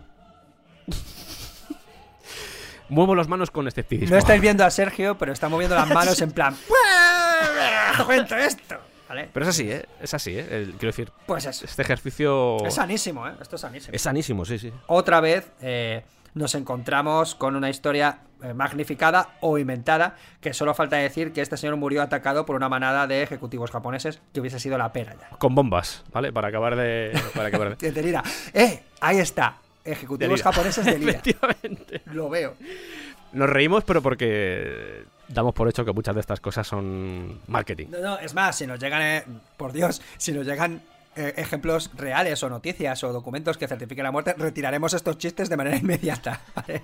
Pediremos perdón público. Al igual que os estoy diciendo que hay que cuestionar lo que encuentras en la red, también podéis cuestionarnos a nosotros. De hecho, deberíais también cuestionarnos a nosotros. Yo sé que es muy Y es cómodo. más, que todas estas historias son anteriores a la red. O sea, de esto se lleva hablando desde que el mundo es mundo. Vamos, por decirlo de alguna manera. Desde el mismo estreno de la película, estas historias llevan rodando eh, desde tiempo inmemorial. Y ahí está la historia. Volvemos al principio. No hay una fuente fiable y por lo tanto eh, la historia se va acrecentando, va pasando por diferentes manos que te van contando una historia distinta. Hmm.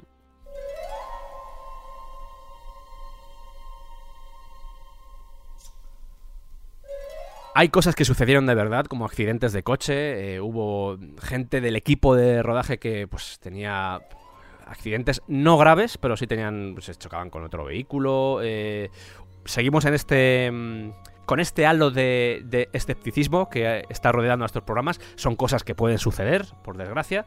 De hecho, uno de los. eh, hay uno de los actores, el que hace de padre Brennan. su hermano murió durante el rodaje. Pero hay un accidente en concreto que este sí que es sordio y vamos a intentar hacerlo de la forma más. Con más tacto posible. Este pone un poco los pelitos de punta porque las circunstancias... eh, uf, Claro. es, es feo. Hay una es escena feo. de la película, de hecho yo creo que era una de las primeras veces que se hacía algo así, en la que hay una decapitación. La cabeza sale volando por el aire, de hecho a cámara lenta. No hay sangre, es curioso que en esta película no hay sangre, pero se hace todo de forma muy... se sugiere mucha violencia, pero no se ve esa violencia.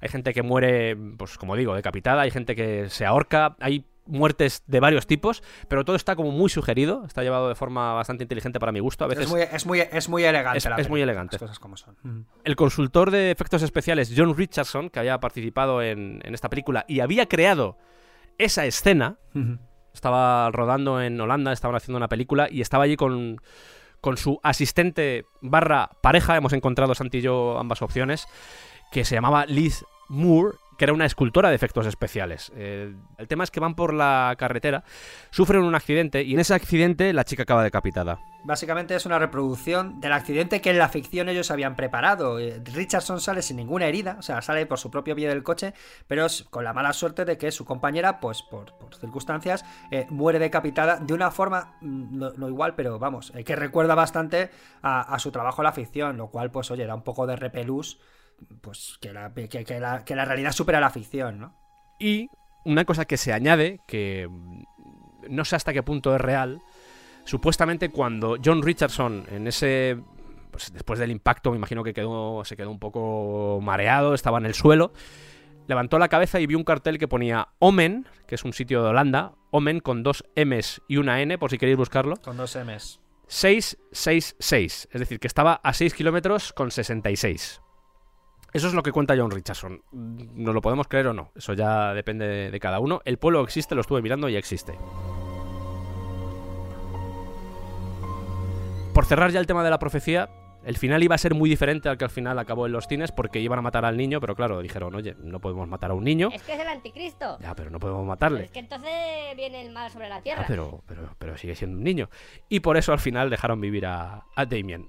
Creo que esto no es un spoiler, sobre todo cuando hay dos películas posteriores de la profecía.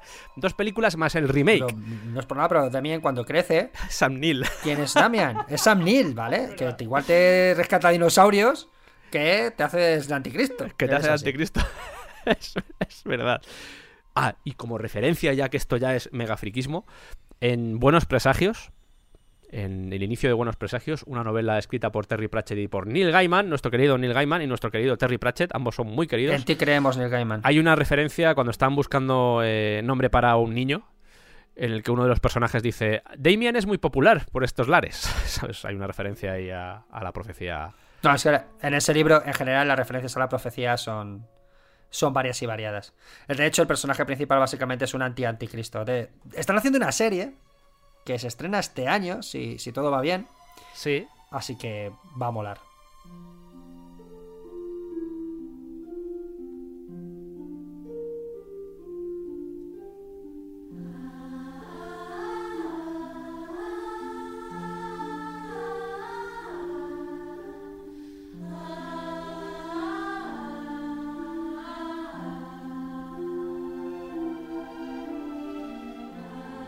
Sobre la siguiente película ya os hablamos porque hay un eterno debate, debate que hace relativamente poco se vio resuelto, o al menos eso parece, en el que se decía que Steven Spielberg había sido el director y no Top Hopper. Estamos hablando del, de Poltergeist, de la primera película de Poltergeist, aunque vamos a hablar un poco de la trilogía en sí, porque la maldición supuestamente afecta a toda la trilogía, pero la primera película de Poltergeist siempre ha habido ese, ese conflicto de ¿fue Top Hopper? No fue Top Hopper, fue Steven Spielberg. Sospechamos que fue Steven Spielberg, lo que pasa es que estaba haciendo también ET y no podía hacer las dos cosas a la vez y dijo, bueno, Top, te debo una porque te he robado el proyecto de ET. ¿Queréis saber más de este tema? Lo contamos en, en películas que, que, no se hicieron. Ahí os hablamos de, de, este proyecto de Poltergeist y por qué Top Hopper seguramente acabó haciendo esta película. Pero ¿por qué es maldita? Vamos a ir ya a ese tema. ¿Es maldita por esto de Top Hopper o de Steven Spielberg? No, no, no es maldita. No, eso, carne, eso es carne de polémica, básicamente. ¿Por qué hay leyendas urbanas que dicen que murieron todos los protagonistas de esta película? Pues no lo sabemos, pero hay leyendas urbanas que dicen eso.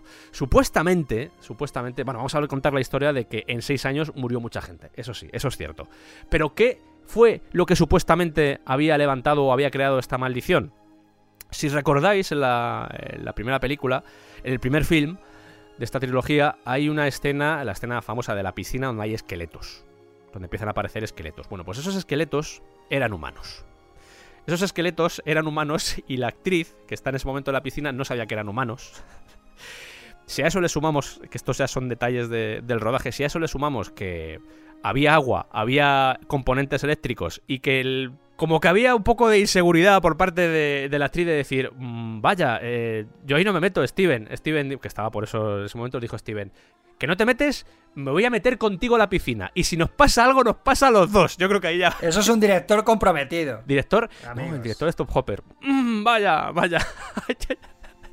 Por cierto, a este propósito, eh, la que hace de, de, Medium en la película, que es Zelda Rubinstein, Zelda Rubinstein. comentaba que, mm. que Top Hopper. Eh, no podría ni dirigir el tráfico. Son palabras textuales que decía porque se pasaba el día drogado y alcoholizado. Eso decía Zelda Rubinstein, que entre otras cosas, vamos a ver. De hecho, prácticamente todo el mundo que ha participado en esa película posteriormente ha certificado que fue Spielberg el que, el que estaba detrás de, de, de, de todo. Y ¿vale? se nota, sobre todo en algunos momentos se nota, se nota bastante. Joder, sí se nota. Hmm. Bueno, pues lo que es la leyenda, dicen que el, el gatillo que pone en marcha esa maldición es el tema de lo de utilizar esqueletos humanos. Y a este propósito, cuando estaba preparando el programa, de nuevo encontré una historia relativa a esto, que es cuanto menos interesante, que la centramos en el siglo XIX, en Denver. Hay un momento donde Denver se está expandiendo, y entonces hay un cementerio que está en mitad de la ciudad, y el ayuntamiento dice, oye, han hecho un parque en Nueva York, Central Park, sin ir más lejos, Vamos a hacer un parque nosotros también. Pero es que entonces tenemos que quitar todas las tumbas que hay en el cementerio. Bueno, pues las quitamos. Pues quita, las llevamos claro. fuera. Las llevamos fuera y hacemos un parque ahí. Entonces, se plantea el proyecto, se presentan diferentes posibilidades y al final se van a la posibilidad más barata. El tío o la empresa que está haciendo este movimiento de tumbas de un lado a otro llega un momento en el que dice, ostras, esto es algo muy español también, ¿eh? Dijimos que iban a ser 30 millones, pero es que igual van a ser 120 millones. Estoy diciendo cifras así al azar, pero es algo también que pasa muy en España, lo de voy a darle este proyecto a mis amigos y luego vamos a decir que cuesta más. No pasa nada. Si paga el ayuntamiento. Bueno, pues esto sucedía ya en Denver, solo que en este caso el tío se dio cuenta, el dueño de esa empresa se dio cuenta y dijo, bueno, pues vamos a hacer una cosa. Como no podemos pedirle al ayuntamiento más dinero, vamos a mover las cruces pero vamos a dejar allí los cadáveres. Pero claro. no los cuerpos. Oye, hay que reconocer que como solución era sí, cojonudo. Sí, sí. Aquí he encontrado otra, otra versión que cuenta que llenaban cajas de madera, de tierra, y, se cogí, y cogían las cruces y se las llevaban a otro lado. Entonces la gente decía, no, no, sí, estoy, he visto el féretro, sí, sí estaba ahí el, el, Seguro que son los cuerpos que los están moviendo. Claro, esto está muy bien, entre comillas, cuando, cuando ya has terminado y dices, eh, Vale, ya me podéis pagar, ya he movido todos los cadáveres. Pero cuando se pusieron a hacer el parque, de repente empiezan a acabar y dicen, coño, pero todos estos esqueletos, ¿de dónde han salido? Bueno, pues al final el tío, por supuesto, le, el peso de la ley cayó sobre él. Y, y, la historia acaba un poco ahí, pero eh, cuando estaba preparando el programa me, resultó esta historia interesante, lo del cementerio indio, que ya por ser un poco más friki y antes de entrar ya con la maldición de la película, tengo que decir que La película se llama Poltergeist y, esto, fíjate, años escuchando a programas como, yo qué sé, Milenio 3, Espacio en Blanco, todo ese tipo de programas que tratan este tipo de, de temas. La película no es un poltergeist. y aquí ya abro. La película no es un poltergeist. La película es el típico caso de casa encantada. ¿Por qué? Porque el poltergeist, supuestamente el gatillazo, lo que provoca un poltergeist es una persona. Y en este caso no es una persona la que provoca este tipo de, situaciones, este tipo de maldiciones, lo que sucede en la casa de Poltergeist. No es ninguno de los personajes. Es que está edificada la casa sobre un cementerio indio. La casa está encantada. No es ningún espíritu burlón, que es lo que viene a decir que es un poltergeist. Es que la casa está encima de un cementerio. Eh, eh, yo me estaba levantando y ya me iba. Los poltergeists están asociados a personas y las y este tipo de, de situaciones están asociados a, a las casas o a, los lugares, por decirlo así. Porque hay impregnaciones, pero bueno, no, no quiero entrar en ese tema. Como podéis ver, es un tema que me gusta, pero soy muy escéptico también con eso. Simplemente eso, que, que me, me hace gracia que se ponga, que se pusiera mal el título de la película. Otra cosa que se ha puesto mal, ya que estoy en plan desbocado. No es Caroline, ¿vale? Es Caroline. Dejad de decir Caroline, no es Caroline, es Caroline, como hubiera Son dicho dos Santi. nombres. Carol Ann. Carol Anne. Como Carolina Ana. ¿vale? Llevamos- No es Caroline, es Carol Ann. Llevamos décadas diciéndolo mal, no es Caroline. Toda la vida diciéndolo mal, Caroline, macho. ve hacia la luz. No, es Caroline. Carolan. Y ahora sí, ya, nos habéis cabreado. y ahora sí, ya hecha esta introducción, ya podemos ir con la maldición en sí. Maldición que curiosamente no posee algunos accidentes que pasaron durante el rodaje, como por ejemplo la escena famosa del payaso.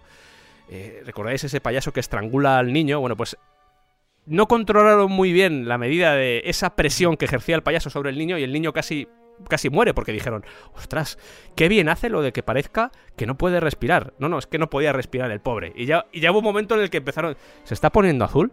No, pero es porque está aguantando la Un respiración. Oscar para este niño. Pues yo creo que le está haciendo daño. ¿Eso ha sido un ruido de hueso? Puede ser. Y si paramos el, el puñetero payaso, ¿sabes? Se estaba poniendo morado, es verdad. En la película lo- se puede ver claro que dices tú, ostras, que bien lo está haciendo. No, no, eso es. Pero eso es me real. encanta cuando esto ocurre y los directores deciden poner esas escenas. O sea, ya hemos hablado de varias películas Sí. en las que todo peta. Apocalipsis Now, por ejemplo. de morir Acuérdate. O el tiburón. O el tiburón. que ya hablamos de un barco explotando, ¿vale? Y sin embargo, se decide utilizar esa toma porque dices, coño, que bien ha quedado. Claro que ha quedado bien, mamón. Qué bien ha quedado Charlie Sheen ahí desangrándose en la habitación del hotel. Voy a meterlo, ¿sabes? Venga. Aquí están las típicas historias de que se quemaban sets de grabación, que se quemaban sin ningún tipo de explicación, objetos que desaparecían sin que nadie los tocara. Nada de esto está confirmado. Me ha desaparecido la cartera. Un poltergeist. Cuentan que Joe Beth Williams, que es la que hace de madre cada vez que volvía a casa, se encontraba los cuadros torcidos. Se cuenta también que Zelda Rubinstein, que era medium en la película, pero que en la vida real también decía ser medium, había experimentado la muerte de, de su perro, porque vio la visión de un perro que se acercaba a ella y es como que el perro fue a despedirse de ella. Os lo podéis creer o no, pero vamos a ir ya con la parte más oscura porque es la parte de las muertes. Porque como os he dicho antes, estas cosas suceden en los rodajes, son accidentes, y las muertes en el fondo, pues también, porque vamos a ver que la mayoría de ellas o son por causa externa, es decir, un, un come mierdas, un desgraciado que mata a una chica, o por enfermedades crónicas. Vamos a ver que esas son las causas de las muertes. En primer lugar, vamos a ir con la primera película, con Poltergeist, porque tenemos el ejemplo de la que hace de hermana mayor, Dominic Dunn. Dominic June. Como decía Sergio, es la, la actriz que interpretó a la hermana mayor, ¿vale? A la hermana mayor de los, que no me acuerdo mal, los Freelings se llamaban. Sí, creo que sí. Pues los Freeling, que como sabemos es esta simpática familia que se muda a una casa nueva y que, eh, bueno, pues pasan cosas, ¿vale? Pero esta chica en su vida real pues tenía un novio bastante, bastante problemático, John Thomas Sweeney, se llamaba el fulano de tal. Y eh, el 30 de octubre de 1982, muy poquito tiempo después de, de- de estrenar la película, pues este malnacido decidió acabar con, con la vida de, de esta chica, pues porque, bueno, pues eh, tenía una relación bastante turbulenta eh, y bueno, pues acabó de manera trágica y además, si no recuerdo mal, en un motel. Esto ya lo estoy diciendo por decir. No tengo ese dato yo, ¿eh? Vale. No tengo ese dato. Eh, murió con 22 años estrangulada. O sea, es, es Mm. Muy jovencita. tristísima la historia. Además que la segunda parte, la segunda parte es como que el personaje no existe, no se habla, no se hace referencia a ninguno a que hubiera una hermana ni nada. De hecho, la segunda parte está dedicada a Dominic Dune. Y es una, una historia bastante triste porque, como bien dice Santi, al final, pues eso, Claro. una chica súper joven que... Esta historia además da pistoletazo a lo que luego se llamó eh, pues la maldición de, Claro. de Poltergeist, porque fue la primera muerte trágica que se sucedería de otras muertes que por, por vamos, iba a decir por suerte, pero vamos, una muerte nunca vamos a decir que es por suerte, sino que no estuvo implicada en una violencia eh, específica, ¿vale? Fue, fueron muertes eh, extrañas en alguna circunstancia, en algunas bastante sórdidas, como vamos a ver, pero siempre por problemas físicos, ¿de acuerdo?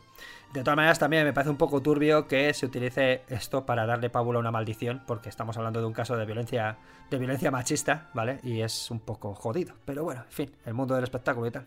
Por confirmarlo, la familia es Freelings. Los feelings. Sí, acabado en ese. Eh, esta sería la primera parte, una película de 1982. La siguiente parte, Poltergeist 2, llegaría en 1986. Y en este caso los que fallecerían serían Will Sampson, que hace de brujo indio de la película, que también aparecía, si no recuerdo mal, en, la- en Alguien voló sobre el nido del cuco. Es el Alguien voló sobre el nido del cuco. El indio. Es el famoso- el indio, efectivamente. El, hierático indio de Alguien voló sobre el nido del cuco era este tipo, que, que además era, era nativo americano. Sí, que se cuenta que hizo rituales para purificar el set de rodaje. Él decía que notaba presencias extrañas e hizo eso, pues algún ritual para alejar a estos entes malignos. Seguramente, eh, a saber si es verdad o no, yo esto lo pongo dentro de mi mm, eh, circulito de cosas que molan decir para que la película tenga más enjundia. La película es del 86 y él falleció en 1987 de una complicación. Le habían hecho un trasplante y durante el postoperatorio se complicó y al final acabó, acabó muriendo. Hay alguien que sí murió durante el rodaje, aunque ya había acabado todo su, toda su participación. Vamos a decir que murió más bien en la postproducción de la película, que es el que hace de sacerdote Kane, de Julian Beck. Julian Beck es un personaje, por cierto, dentro del mundo del cine. No es que tuviera mucha importancia, pero en el mundo teatral eh, relacionado. Si queréis buscar información, el, el Living Theater, de, relacionado con todo el tema anarquista, eh, era un tío súper interesante que podéis buscar información sobre él. A mí. Tengo que reconocer que cuando era pequeño me aterraba mucho, sobre todo por el doblaje que tiene la versión española, que es como, hola, ¿cómo estás, Carolan? Que da- me da un mierdito ahí con la cara del tío, que el tío en ese momento ya tenía cáncer, que es de lo que murió. Perdona, pero es que cuando has dicho lo de Carolan, tu gato ha salido echando hostias. Se Vaya. cojonó a tu gato. Tuvimos una psicofonía y ahora esto, ¿eh? No, no paramos de... Me flipa que ha puesto una cara. ¿Qué le pasa a mi dueño? Me piro. ¿Por qué habla así? ¿Por qué habla como el reverendo Kane? Pero sí, el pobre murió de. El, el pobre murió de un cáncer de estómago. Y ya de hecho en la película, cuando estaba haciendo la película, ya se le nota que es que tenía 60 años y parece que tiene 80 años. ¿eh? Claro, ese aspecto demacrado no es maquillaje, es que estaba muy enfermo, no. estaba, eh, pues, Estaba muy en enfermo. la fina línea entre la vida y de la muerte, ¿vale? Y es eso, antes de acabar Mm. la película como tal, eh, él murió por estas complicaciones de su enfermedad. Así que, Mm. eso es amor al arte, ¿eh, amigos? Porque murió con las botas puestas, desde luego. Y claro, Sí. claro que asusta, aparte de la vocecita que ha puesto aquí nuestro señor director, es que ese aspecto demacrado de fa- fantasmal, ¿no? De persona que es que está mirando Sí. la cara a la muerte. Y dices, jo, ¿qué efectos más bien conseguidos? No, no. El tío estaba muy enfermo y se prestó así delante de la cámara. Hay que decir que da muy mal rollo. Eh, pero yo creo que la muerte más icónica o la que más se ha quedado en el público en general, porque estas muertes yo creo que hay gente que mm, no son muy conocidas o no se tienen muy en cuenta, es la muerte de la niña, de Heather O'Rourke, Heather que era la que hacía de Caroline. de Caroline. No, Caroline, efectivamente. Repetivo, Carolan. Es Caroline, que así como dato, pues eh, este papel lo iba a hacer en un principio Drew Barrymore, pero al final hizo ET. Querían una imagen más angelical y dijeron, pues Heather O'Rourke nos puede dar esa imagen angelical. Esta película es del 88, eh, recuerdo las fechas, la primera es del 82, la segunda del 86 y la tercera es del 88. Y esta película... Sí es cierto que aquí murió Heather O'Rourke. La verdad es que es una historia bastante triste porque notaron que estaba enferma, no- la notaron como que si tuviera gripe, la chica estaba rodando y dijeron, está enferma, pero no sabemos lo que es. Los médicos no localizaron lo que era y al final acabó falleciendo cuando era demasiado Por ya. o sea, causas desconocidas, entre comillas, no supieron diagnosticar la enfermedad. Se supo que era una estenosis intestinal aguda. ¿Vale? Esta es la enfermedad que se le Sí. diagnosticó, que por lo visto es una enfermedad rarísima y claro, los médicos no fueron capaces de detectarla porque ellos estaban diagnosticando o intentando buscar causas en otro, eh, pues por otra vía, ¿no? Total, que al final la niña con 12 años, eh, pues, pues muere. no acabó de rodar. De hecho, esto es, esto es importante porque tenía un plan de rodaje y murió antes de que lo acabara, así que se tuvieron que utilizar dobles. Vamos a ver que esto en otra película que vamos a hablar a continuación también se tuvo que volver a utilizar, esto de que se muera durante el rodaje y haya que utilizar algún tipo de, pues ya sea CGI o en esta época estamos hablando del 88 donde el CGI tampoco estaba muy desarrollado, pues un doble que diera el pego sin ningún tipo de diálogo ni nada para que al menos se pudiera acabar la película.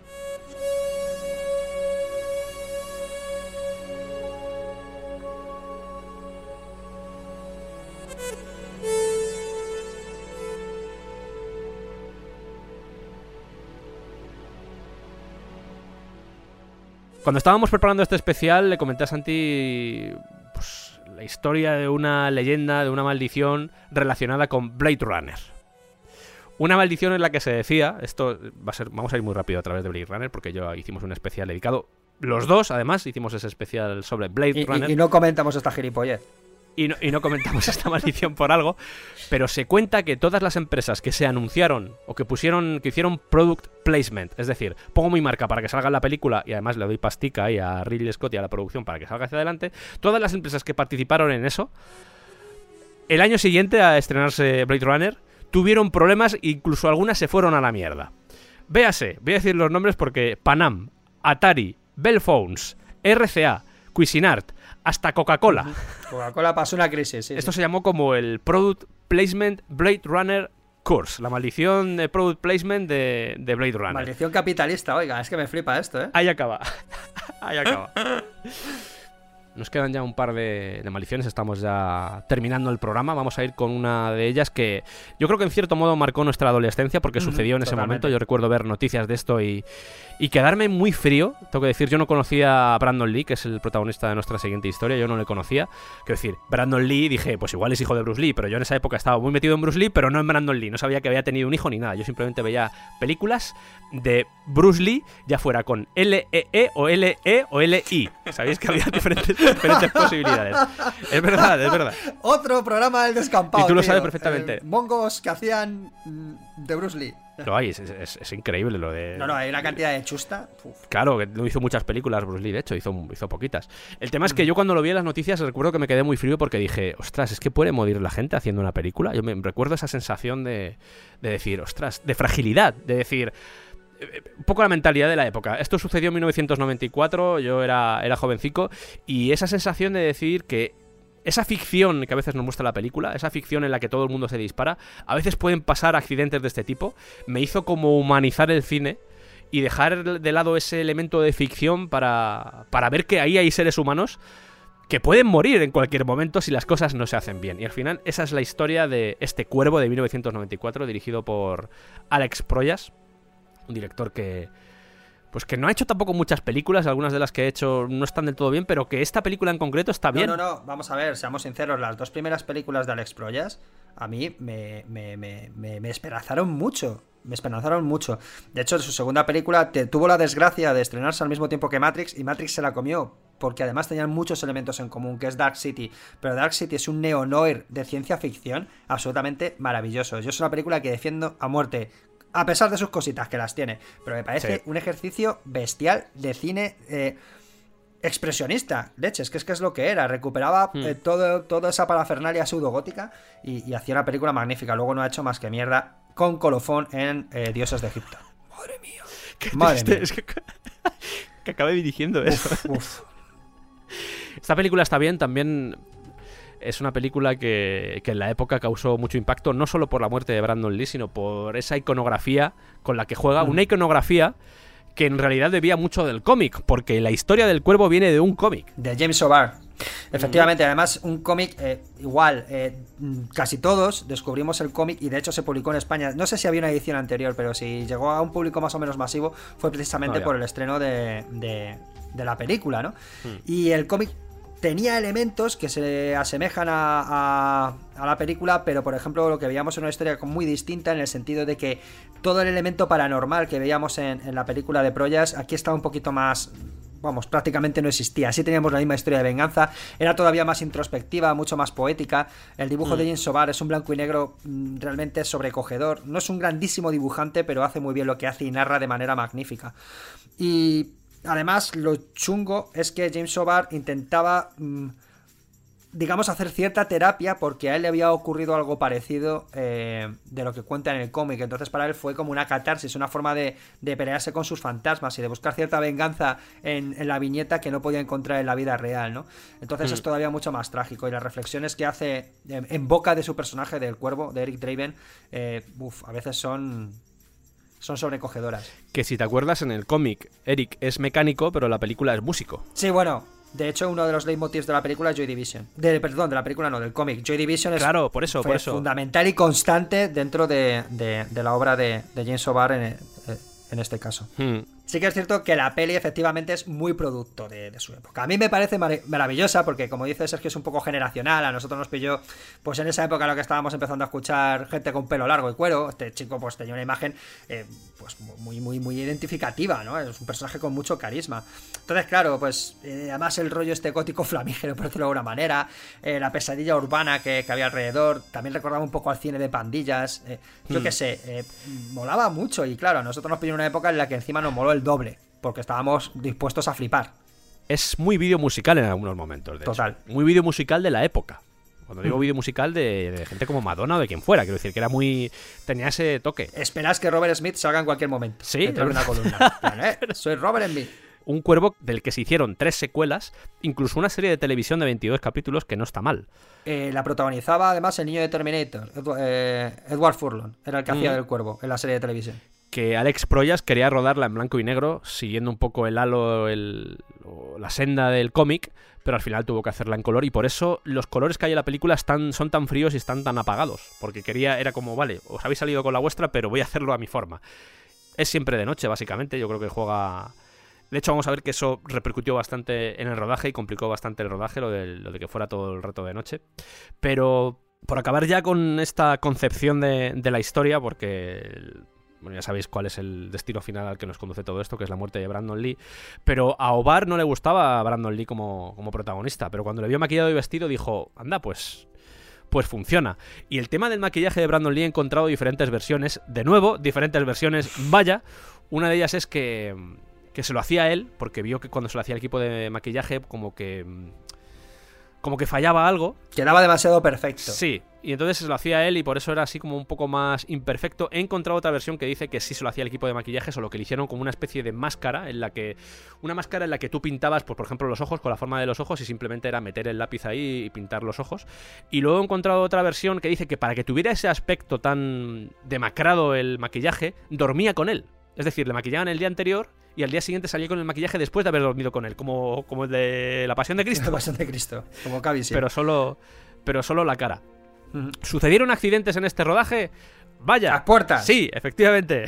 Sucedieron accidentes. Claro, como decía Sergio, es un, es, un, es un rodaje en el que todo estaba predispuesto a que hubiese accidentes, ¿vale? Aparte de maldiciones o no maldiciones, vamos a contar cositas. El primer día de rodaje, un miembro del equipo va conduciendo una grúa y se electrocuta con unas luces. Vale, esto, esto puede suceder. Un camión de atrezo sale ardiendo, digo atrezo, no atrezo. Esto es un debate que teníamos en la facultad cuando hablábamos del tema de- del atrezo, porque atrezo es la palabra en español y atrezo en, en italiano, o incluso la que se usa en, en inglés. Bueno, pues un camión de este tipo salió ardiendo, no se sabe muy bien por qué, decían que el conductor le había prendido fuego porque no le querían pagar, hay diferentes historias, pero no está del todo claro por qué salió ardiendo. Son cosas que pueden pasar de nuevo en cualquier rodaje. Creo que era un constructor, uno de los que construía los escenarios, se taladró la mano, que también es otro, otro tipo de accidente, pero yo creo que el, el accidente más grande fue un accidente natural que está unido a una tormenta que destruyó todo el set. Porque ese es el antes y el después, quiero decir, la muerte de Brandon Lee está atada a este acontecimiento. En el momento en el que se dan cuenta de que todo el set ha sido destruido y tienen que cambiar todo el plan de rodaje porque si no, no llegan a tiempo. Es un efecto mariposa de libro, vaya. eh, es alucinante. Esto sucedió el 13 de marzo y se dan cuenta de que todavía queda mucha película por hacer y que no tienen sets. Se tienen que buscar la vida y aquí es donde empieza la gente a no dormir por las noches. Rodar 24 horas. Aquí empieza a moverse la cocaína en este rodaje. De hecho, la quinta temporada de Narcos se va a hacer en el rodaje del es el rodaje del cuervo. muy loco todo, ¿eh? Cuentan, cuentan que, pues la gente que participó, los actores, cuentan que muchas veces, sin ir más lejos, el propio Brandon Lee a veces flipaba con lo que veía alrededor porque veía técnicos poniéndose droga, simplemente porque había turnos de trabajo, eh, lo que os digo, estaban detrás de, de las fechas que tenían estipuladas y estaban detrás del presupuesto. Entonces era como, hay que hacer esto rápido, hay que hacer esto rápido. Porque además, recordemos que El Cuervo no era precisamente una grandísima superproducción, ¿vale? O sea, el presupuesto... mm, Normalico, normalico. Era normalico. Y el tema es que ellos empezaron rodando en exteriores de noche, pero al venir el- esta tormenta y destrozarlo todo, todos los sets que tenían para esos exteriores tuvieron que tirar de interiores. Y para simular ese ambiente frío que hay en la película, que recordáis está todo el rato lloviendo, se formaban carámbanos en las máquinas de lluvia del frío que hacía. Es un rodaje de esos, lo que os decía, contaban, contaba historias Brandon Lee de ponerse enfermo, porque decía, no estamos comiendo bien, no estamos durmiendo bien, no estamos descansando y encima hace un frío aquí de la hostia. dice, porque además voy descalzo. o sea, y está lloviendo todo el rato. Lo que viene a ser un rodaje un poco, un poco infernal.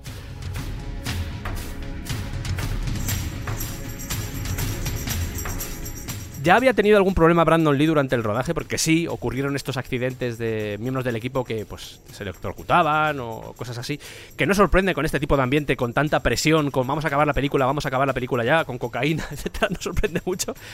Pero se había cortado con un trozo de, cristal y alrededor de, de Brandon Lee eh, siempre existió esa imagen de la maldición, porque el padre había muerto en circunstancias un poco extrañas y estaba esa maldición y él era consciente de esa maldición y cuentan que él tenía premoniciones de su propia muerte. Él decía, uy, no pasa nada, ¿no? Y vamos a ver después que la propia muerte, la muerte de Brandon Lee está muy atada a esa supuesta maldición. En realidad no dejan de ser coincidencias, coincidencias fatales, coincidencias trágicas, con la maldición que rodeaba también a la figura de Bruce Lee. Pero vamos a ir ya con el tema del accidente. ¿Cómo sucedió este accidente? Porque eh, estuve leyendo sobre él. A Santi le hacía. le resultaba bastante curioso. De hecho, en el último especial ya le, le comenté, le hice un spoiler de lo Recuerdo de lo que mientras me estaba. Yo, de verdad, esta historia, tal como la- yo había escuchado diferentes versiones, como siempre, ¿vale? Sergio se ha esforzado en dar un sentido eh, cronológico y narrativo a la muerte de Brandon Lee, vais a flipar, porque yo mientras me lo estaba contando no podía dejar de sorprenderme. O sea, cada. cada cada casualidad trágica que sucedía a la siguiente casualidad trágica eh, me, me dejaba completamente pizcueto. Así que al loro con la historia. La historia se remonta dos semanas antes de la muerte de Brandon Lee. Mm, os lo he dicho, ese calendario que estaba presionando al equipo de rodaje hizo que se tomaran decisiones a veces un poco arriesgadas. Necesitaban balas dummy, lo que viene a llamarse balas inertes. Así como explicación rápida, hay tres tipos de balas, al menos yo he encontrado tres tipos de balas, incluso llamarlo balas es incorrecto, vamos a llamar tres tipos de cartucho. Hay cartucho inerte, cartucho de fogueo y el cartucho normal, que es el que lleva la bala y todo. Dependiendo de lo que quieras hacer, sobre todo cuando estás hablando de cine o cuando quieres hacer prácticas, utilizas uno u otro. El de fogueo, por ejemplo, lleva mucha pólvora para que sean las explosiones más espectaculares y tú puedas tomar un primer plano y decir, oye, esa pistola ha disparado, pero no lleva bala. Tenemos el cartucho y la bala es lo que va en la parte de arriba. A veces se piensa la gente que la bala es todo el cartucho. Y no, la bala es lo que va arriba y es lo que se clava porque es lo que sale disparado. La típica escena de, Zack Snyder en la que hay casquillos de bala cayendo. Bueno, pues esos casquillos contienen la bala que al final se clava la gente porque es lo que sale. El percutor que golpea la pistola, esto es un poco explicación vaga, ¿vale? Pero el percutor que es el que golpea la pistola, tira ese casquillo y es la bala la que sale disparada porque lleva dentro pólvora y lleva dentro una especie como de cebador, que es lo que provoca esa reacción química y hace que la pólvora salga disparada. Entonces, en el caso de las balas de fogueo, esa bala no existe, pero sí hay pólvora, entonces se produce una explosión muy bestia. ¿Cuál es el tema de los cartuchos dummy? Se deja la bala al contrario que las de fogueo, pero se quita la pólvora. Soy el Sergio del Presenter, que está editando el programa. A partir de ahora voy a decir varias veces bala, pero me refiero a cartucho. Es simplemente la costumbre de llamarlo bala. Seguimos. Hacía falta este tipo de balas en el rodaje. Hacía falta este tipo de bala dummy, este tipo de bala inerte que no vale para nada, porque no tiene fuerza para salir disparada, básicamente porque no tiene pólvora. Entonces dijeron, ¿cómo podemos hacerlas? ¿Vamos a una tienda de armas y compramos balas que sean inertes? ¿Alguna tienda de armas cerca? Esta, está abierta. ¿Tienes balas inertes? No. Bueno, pues dame balas normales quitamos la pólvora y las metemos en la pistola. Total, al no tener pólvora seguramente no van a salir disparadas, o sea que no tenemos por qué preocuparnos. Esto se estaba haciendo aquí. ¿Cuál era el problema? Que esto, si hubiera habido un experto de armas, hubiese dicho, chicos, ¿qué estáis intentando hacer? Esperamos y compramos balas inertes que estén bien, no esta brutalidad. O sea, vamos a ser un poco responsables con lo que estamos haciendo. Pero no había porque al experto en armas se le había dado ya la baja. Habían dicho, ya hemos terminado con todas las armas, con el que se encarga de la utilería, nos vale con ese. Y el experto en armas no estaba allí. Ruedan esa escena, esa escena que estaba contando que se hizo dos semanas antes de la muerte de Brandon Lee, en la que se dispara el arma, ¿y qué pasa? Ese casquillo no ha tenido la suficiente fuerza para salir de la pistola porque no tiene pólvora. ¿Qué sucede en este caso? Que ese casquillo se queda en el cañón. ¿Qué pasa? Que el experto en utilería llega a esa pistola, la revisa y dice, ok, no hay ninguna bala en el tambor, no tengo por qué preocuparme, la voy a dejar en su sitio. Esto un experto en armas hubiese dicho, no, no, hay que limpiar el cañón porque si, hemos usado este tipo de bala seguramente todavía esté dentro porque no ha tenido fuerza para salir. Ok. Dos semanas después, llega el rodaje de la fatídica escena, una escena que no estaba en el guion, una escena que Alex Proyas dice, vamos a rodar esto, porque creo que puede quedar bien para, para el film, o sea que... ¿Alguna pistola por ahí que se pueda utilizar? Esta pistola, la que tenemos por aquí, ¿está el experto en armas? No. Bueno, no pasa nada. Eh, Vamos a revisar, no tiene ningún cartucho así que sea peligroso dentro, vale, no hay ningún problema. Meten la bala de fogueo y el tema es lo que decía al principio, la bala de fogueo lleva mucha pólvora. Entonces se produce la siguiente reacción. La bala de fogueo no tiene bala. Ahí es cuando me di cuenta de que he estado todo el rato diciéndolo mal. Disculpad si a veces digo bala y cartucho, pero en este caso me refiero a cartucho de fogueo, ¿vale? Es, es, la costumbre, quiero decir, esto que me está pasando a mí seguramente os pasa a vosotros, porque para nosotros todo es la bala, pero el cartucho es el que contiene el casquillo y la bala. Preparan los cartuchos de fogueo para que las explosiones sean más bestias, porque quieren coger ahí un primer plano. El tema es que colocan esas balas de fogueo que tienen mucha... Colocan esos, esos cartuchos de fogueo en la pistola para que tengan más explosividad, para que sean más fuertes, tres veces más de pólvora. Como no tiene bala, dicen, pues, joder, aunque le apunte, el, me imagino que el que sujetó la, la, pistola, dijo, bueno, pues aunque le apunte a él, no hay ningún peligro de que le pase nada. ¿Cuál es el tema? Que en el momento en el que dispara ese cartucho de fogueo, toda esa pólvora, la potencia de esa pólvora, empuja al cartucho que ya estaba dentro del cañón, que es el que tenía bala, y es ese cartucho, esa bala, la que acaba matando a Brandon Lee. O sea, es una cadena de coincidencias tan terrorífica. Además, todo, desde que esa escena no se tendría por qué haber hecho, desde ese conjunto de. esa situación, ese contexto en el que se estaba produciendo todo esto, que era una un contexto de tensión, de cocaína, de presión. Imaginaos al actor que dispara en ese momento a Brandon Lee. Eh, Brandon Lee cae. En plomo. Le metieron transfusiones, pero justamente por unos centímetros le había dado justo en un, en claro. un punto en el que era imposible que sobreviviera. Claro, es que esa es la última casualidad cósmica eh, fastidiada de todo esto. Es que encima, ya no solo el cúmulo de, de, circunstancias, sino que encima te disparan justo en esa zona en la que te mata sí o sí. O sea, es que es el colmo. Imaginaos, claro, la cara del, del actor que le había disparado, actor que por supuesto, destruyó su carrera cinematográfica en ese momento porque pues se quedó, claro, imaginaos, he matado a un tío. Claro, he matado a un tío sin querer, pero le he matado. No sé, es, es, es tristísimo. El... Además, una muerte de este tipo. Estuve mirando si se han producido más muertes de este tipo en el, en el mundo del cine. Encontré otra muerte, por ejemplo, muy triste, de un, de un tío que estaba jugando con una pistola, un actor, que, que se dedicaba a. Era doble de acción y estaba jugando con una pistola y esa pistola llevaba una bala de fogueo, pero pasó algo parecido y se la puso en la sien para hacer el tonto. Y se reventó la cabeza. Y se reventó la cabeza. Quiero decir, hay una serie de... Se puede decir que gracias a esto gracias entre comillas, porque es triste que tengan que pasar este tipo de tragedias para que tomen más precauciones en el mundo del cine, pero a veces tiene que suceder así. Pero es que así funciona la vida igual, o sea, tiene que pasar las cosas y esto es así de triste porque somos poco previsores y al final lo que al final esto es la, la pasta manda, porque había que rodar deprisa y en cualquier trabajo al final ocurre esto, ¿no? Que al final las personas somos entes y no, y no personas y, tienen que pasar desgracias para que eh, pues la gente implicada en, la seguridad tenga tome medidas para que, para que no se vuelvan a repetir estos accidentes. Pero sí es triste que tenga que quedarse gente por el camino. Por si lo estáis pensando, porque aquí ya entra el elemento morbo y yo sé que hay mucha gente que dice, pero esta escena está en la película, ¿podemos ver esta escena en la película? No. Esta escena no aparece en la película. Es más, se presentó en el juicio porque hubo un juicio a raíz de esto y se destruyó después del juicio. No hay, al menos que se sepa, evidencia de esta uh -huh. escena. Y espero que nunca salga a la luz porque este tipo de cosas son, son horribles. ¿Lo podemos llamar maldición? Yo creo que no, pero el- hay cosas que sí te hacen. te ponen los pelos un poco de punta, que son los, los paralelismos con la muerte de Bruce Lee también, incluso con algunas películas que se hicieron a raíz de, de Bruce Lee. Eh, antes de ir con eso, porque es con lo que vamos a acabar ya esta sección dedicada a El Cuervo, eh, la película, al igual que pasó con, con Poltergeist, tuvo que continuar porque quedaban todavía, creo que siete días de rodaje, donde tenía que salir Brandon Lee. La Paramount, que es la que estaba produciendo esta película, dijo, no queremos tener nada que ver con esta producción en la que ha muerto un tío. Además, el hijo de Bruce Lee, no queremos tener nada que ver. Entonces quitaron financiación y tuvieron que crear una productora especial para sacar la película adelante. Aquí ya entró el tema de lo que hablábamos antes, el CGI. Era una de las primeras veces que se usaba el CGI para este tipo de cosas. Se usó también dobles, dobles de, de voz, dobles de físicos, dobles de todo tipo, para intentar sacar esto hacia adelante. Y es una película que funcionó muy bien, tuvo mucho éxito el, el cuervo. También es verdad que la muerte de Brandon Lee antes de acabar el rodaje hizo mucho de publicidad. No vamos a negar la mayor. Esta película a lo mejor Claro, Hombre, era muy atractiva para la época, quizás sí que hubiese sido igualmente un éxito de taquilla, pero sí que es verdad que se habló mucho de ella en medios en los que habitualmente esta clase de películas no la hubiesen, vamos, lo hubiesen ignorado perfectamente, pero yo recuerdo telediarios generalistas eh, hablando de, de, de esta película e incluso hablando del cómic, sí, es verdad.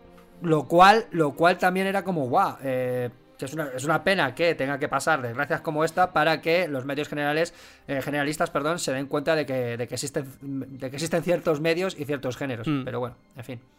Hay historias alrededor. Brandon Lee se iba a casar un mes después. Hay una serie por ahí de, de- de historias bastante. Es que es toda una tragedia. A mí me. Personalmente, cuando estaba leyendo todo lo que. todo lo que ocurrió, toda la cadena de acontecimientos. mm, Es que da, Pone mal cuerpo. da- sí. da mucha pena porque es un Además, tío. partiendo de la base de que esta iba a ser la película que iba a cambiar su vida, Claro. su, su carrera y su trayectoria. Él eh, estaba luchando durante el comienzo de su carrera, que, que empieza a mediados de los 80, que ya llevaba tiempo haciendo cine. Y él, Sí. eh, su intención era demostrar que era buen actor, más allá del apellido Lee, que le estaba encasillando Claro. como héroe de acción. Eh, había hecho. Y alguna película sí que había tenido su. su su puntito, ¿no? Yo recuerdo eh, Little Tokyo, es que no me acuerdo, Muerte en Little Tokyo o algo así, que salía con Dolph Sí. Lundgren, que era uno de los estrellones de, de acción de la época, ¿vale? Que Sí. hacía como de contrapartida de Dolph Lundgren. Dolph Lundgren era un, un occidental enamorado de la cultura japonesa y él hacía de un eh, eh, hijo de japonés que, que estaba completamente flipado con la cultura americana, ¿no? Que porque se la sudaba su origen, su medio origen japonés. Y había Mm. hecho, eh, que además se llama Johnny Murata, el personaje. Dios, cómo se puede molar tanto con un nombre. Y eh, había hecho otra peli que también funcionó muy bien en los círculos de cine de acción. Igual tampoco fue mega taquillazo, pero vaya, que es eh, Rapid Fire, que quizás la película que más eh, éxito tuvo más allá de Estados Unidos, por decirlo de alguna manera. La, han puesto 200.000 veces. Y la siguiente que hizo fue El Cuervo. Y esta era la película que iba a demostrar que, aparte de sus habilidades marciales y sus actividades y, y sus habilidades físicas, podía ser un buen actor y podía interpretar un personaje con cierto dramatismo más allá del repartir tollas. Y ahí se quedó. De hecho, esa fue una de las razones principales por la que James O'Barr, cuando le dijeron que iba a hacer Brandon Lee de este personaje, dijo, pero ¿cómo vais a meter a Brandon Lee si es un tío que se dedica a... ese es el hijo de Bruce Lee y se dedica a pegar patadas? O sea, no, no tiene mucho sentido, no puede ser, no puede tener ese dramatismo que necesita mi historia. Y, y es lo que tú dices. Brandon Lee estuvo luchando toda su vida, se enorgullecía de, de ser hijo de Bruce Lee, pero no quería ser recordado como el hijo de Bruce Lee. Él, él había estudiado arte dramático, o sea, el tío se estaba preparando realmente para, para hacer cosas diferentes. Eh, quizá a lo mejor no hubiese salido jamás del cine de acción, pero bueno, más allá de personajes planos, de héroe eh, taciturno, que es lo que estaba haciendo, o que estaba más, estaba más visto que, que- que el TVO. El Hmm. cuervo era la oportunidad de demostrarle al mundo que podía hacer un poquito más, y, y bueno, pues no veremos ya, evi- evidentemente, a dónde iba a llevar la evolución de la carrera de, de Brandon Lee. Hay algunos elementos, lo que comentaba antes, de coincidencias entre la muerte de Bruce Lee y la muerte de Brandon Lee.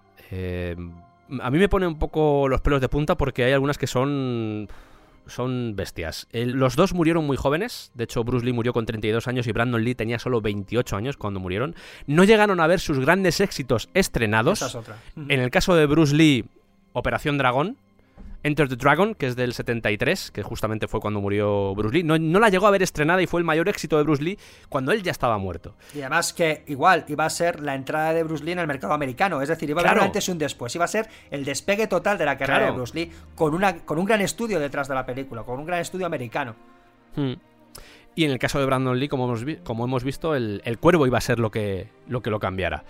Eh, Hay un elemento sobre la muerte de Bruce Lee. Sobre la muerte de Bruce Lee se ha escrito mucho. Hay mucha leyenda urbana de que tomó un medicamento que le afectó y le produjo una asfixia, un, un relajante muscular. Eh, no voy a entrar en eso. Pero sí voy a entrar que eh, la película que estaba haciendo y que no terminó Bruce Lee en esa época, él ya había hecho Operación Dragón y estaba rodando otra película que se llamaba mm, Game of Death. Que no sé la traducción que tiene, que tiene en España, pero es Game of Death, el juego de la muerte. Tiene una escena mítica peleando con Karim Abdul-Jabbar, que, es, Sí, que es, muy loco. Es muy loco. Es- esa escena es muy loca. Karim Abdul-Jabbar con gafas y con afro peleándose con Bruce Lee. Que dices tú, pero esto no puede ser Karim Abdul-Jabbar, que mide, no sé si medía 2.20 o 2.15, una salvajada así. Bueno, pues cuando estaban haciendo esta película fue cuando murió, cuando murió Bruce Lee. El tema es que se quedó la película inconclusa, estamos hablando del año 73 y hasta el 78 no salió la película terminada. Se utilizaron dobles, dobles de voz, de nuevo. Se utilizaron dobles de cuerpo. Eh, se utilizaron, de hecho, hay momentos donde sale un tío que se parece mucho a Bruce Lee, que no es Bruce Lee, pero le ponen gafas de sol para que parezca Bruce Lee. Bueno, pues hay una escena en este Game of Death, la versión del 78, no la del 73, porque repito, la del 73 no estaba terminada, la del 78 sí, cuando ya salió como película. Hay un momento donde el protagonista de Game of Death, que supuestamente es Bruce Lee, es un actor, y está rodando una escena en la que los malos cambian las balas de una pistola, ponen balas de verdad para intentar asesinarlo. Eso sucede en Game of Death del 78. Y claro, cuando, cuando sabes esto, dices, ostras, a mí, me da, a mí me da muy mal rollo, sinceramente. Me da muy mal rollo. Casualidades de la vida, sí. Sí, es, es, es triste. ¿Se puede explicar todo a través de la casualidad? Pues yo creo que prácticamente todo sí, a través de la Sí, casualidad. se sí, puede evidentemente buscar un ente mm, supranatural que, no sé, cree una conexión mística entre lo que ocurrió en el año 78 y lo que, bueno, en el año, sí, en el año 78 y lo que ocurrió en el 90 y pocos, eh, me parece mucho rizar el rizo. Y ya para acabar de rematar la historia de Brandon Lee, esto es de una película, salió una película, no sé si la has visto tú, pero es la historia de Bruce Lee que se llama Dragón. Sí. No, era, era, no estaba mal del No está todo. mal, no está, no, está, no está mal. No sé si recuerdas cómo acaba esa película, pero hay un momento donde Bruce Lee se pone a pelear con un demonio Sí, sí, que le perseguía continuamente ese demonio, sí. y al final el demonio pierde el interés en, en Bruce Lee y se va por el hijo. Y así acababa la película. Salió dos meses después de la muerte de Brandon Lee. Entonces, hay una serie de casualidades ahí que sé. Yo sé que son casualidades, pero que dices, ostras, qué mal rollo, tío, ¿eh? Qué mal rollo.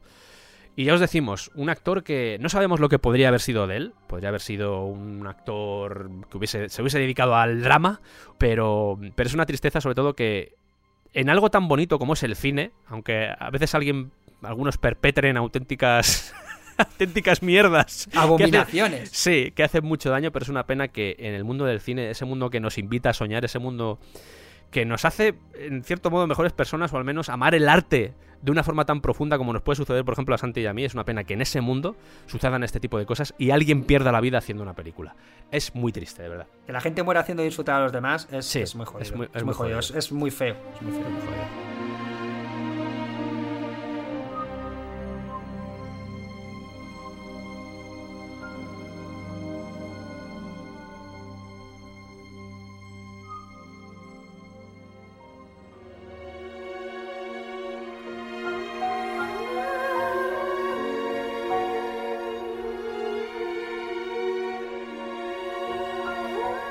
Y el siguiente caso lo hemos elegido para acabar porque es un caso muy especial. Es un caso en el que no es una película la que supuestamente está maldita, sino que dos películas que casi se cargan a la misma gente. Vamos a empezar por Me encanta, me encanta el matiz de Casi, casi. sí, sí, ca- casi, porque hay algunas excepciones, pero te das cuenta de que el listado de... es muy sencillo. Actores que se interesan por hacer un papel en una película mueren, pero lo comparas con los actores que estaban interesados en hacer la otra película, que es muy parecida a la lista, y dices, ostras, es que, Es que son los mismos. Claro, son los mismos y van muriendo. Entonces no se sabe muy bien cuál de las dos películas tiene maldición o si las dos Claro. películas tiene maldición.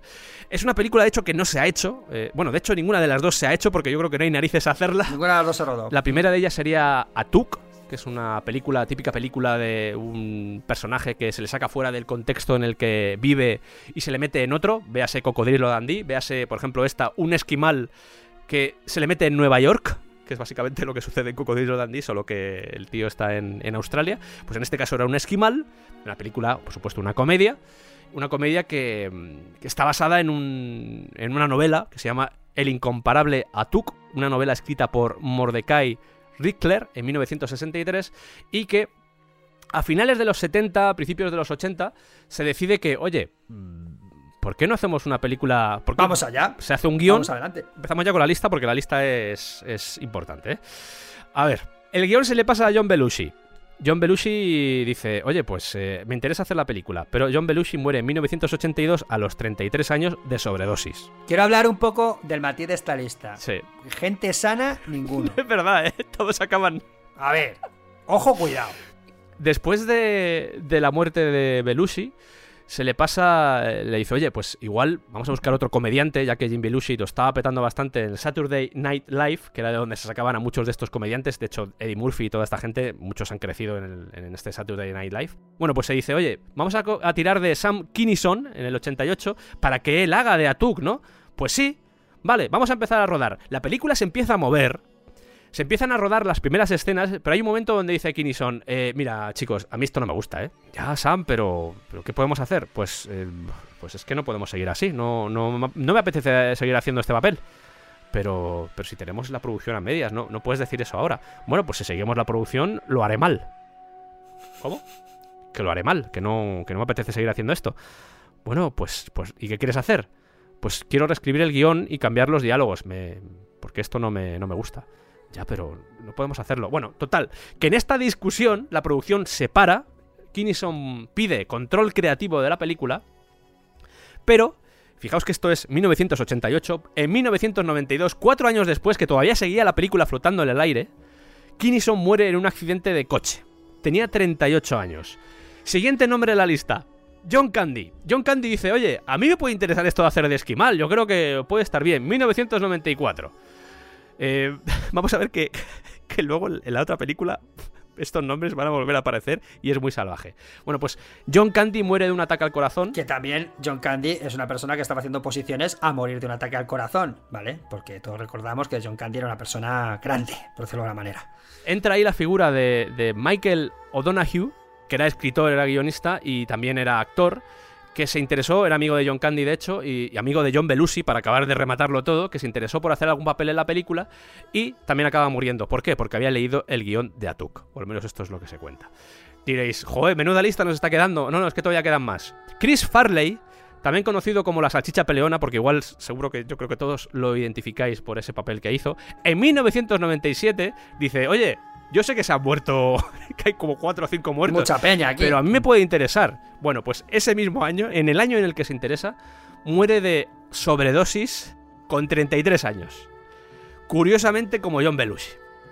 Un amigo de Chris Farley, que es Phil Hatman, que era un comediante también, dice, oye, a mí me interesaría hacer un papel en, en la película, eh, que sea secundario. Bueno, pues este Phil Hartman no muere de sobredosis, sino que muere disparado por su mujer. No sabemos qué razones había detrás, pero es su mujer la, eh, la que le dispara y acaba muerto.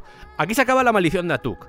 Pero es que vamos a ir a la siguiente maldición, que es la de la conjura de los necios, que ya la propia novela en sí ya tiene cierta maldición. Eh, bueno, la maldición de la conjura de los necios viene desde que John Kennedy Toole acaba su novela. Él estaba convencido de que había escrito una de las grandes novelas americanas, pero fue rechazado sistemáticamente por todas las, eh, por todas las editoriales. Entró en una depresión profunda y se suicidó. Es más, la novela sigue sin publicarse, con él muerto. Y es su madre la que se empeña en que esa novela salga a la luz. Eh, vuelve a recorrer todas las editoriales posibles, empeñada en que la obra de su hijo se publique. Y así es, se publica y se convierte en un rotundo éxito, tanto que hoy es considerada una de las grandes novelas de la historia de la literatura norteamericana, por no decir mundial. ¿vale? Este personaje quijotesco que, eh, bueno, de trabajo en trabajo, eh, la verdad es que es, un libro absolutamente genial eh, y delirante. Así que como estamos comentando, la maldición ya viene incluso desde la letra impresa. Pero vamos con la lista de, de afortunados en esta película. Porque Harold Ramis dice, oye, ¿por qué no hacemos una adaptación de esta conjura de los necios? Porque hasta ahora no se ha hecho, joder, la novela tiene ya unos años. Vamos a hacerla. Voy a llamar a John Belushi para que haga de protagonista y a Richard Pryor. ¿Vale? Seguro que no pasa nada. Bueno, pues como hemos dicho, John Belushi muere y dice, bueno, pues no sé, pues... eh, Además estaba ya... Estaba en preproducción esta película con John Belushi y es John Belushi cuando muere, porque John Belushi dijo, bueno, pues cuando acabe esta, me voy con Atuk. Pues ninguna de las dos. ¿Sabéis quién vino después de John Belushi? Sí, John Candy. John Candy también murió. ¿Quién fue el que sustituyó a John Candy? Vais a ver que los años se van moviendo porque ya estamos hablando de los años 90. Esto fue a principios de los 80 cuando aparece el proyecto de Harold Ramis. De hecho, después entraría Soderbergh a intentar dirigirla y le saldría mal. Bueno, pues Chris Farley también dijo, oye, a mí me gustaría hacer de Ignatius J. Reilly. Eh, ¿Puede ser? Bueno, pues como hemos dicho antes, Chris Farley también muere. Hay un momento donde la película está a punto, yo creo que es la más cercana, está a punto de hacerse, ya se estaban haciendo lecturas de guion, que era con Will Ferrell, con Lily Tomlin, con Drew Barrymore, de hecho antes hemos hablado de, de Drew Barrymore y de Olympia Dukakis, que para mí es uno, tiene uno de los mejores nombres de la historia de la vida. Olympia Dukakis, Más griega, más griega que el yogur, la tía. que no ¿eh? sabes si es un modelo de cámara o de coche o qué, Olympia Dukakis. Es que se te llena la boca con Olympia Dukakis. Bueno, pues cuando la producción estaba bastante avanzada, diréis, joder, pero Will Ferrell sigue vivo. Sí, pero no es que pero no, es eso. De repente, Miramax y Paramount, más los productores, se lían en una batalla legal por ver quién va a hacer esa película, por ver cómo se va a gestionar, por ver cómo se va a financiar. Pero toda esta discusión se viene abajo cuando de repente el huracán Katrina pasa por Luisiana, por Nueva Orleans, que es donde tiene lugar lo que se cuenta en la novela. Y dicen, entonces ahora dónde vamos a rodar, si ha quedado todo destruido, Eh, pues tenemos que parar la película. Y es ahí cuando se para la, la película. Y aquí acabarían nuestras películas malditas. Por Dios, ya está. Dejemos de matar gente. Vale, sí, ha sido intenso, ¿eh? Ha sido intenso.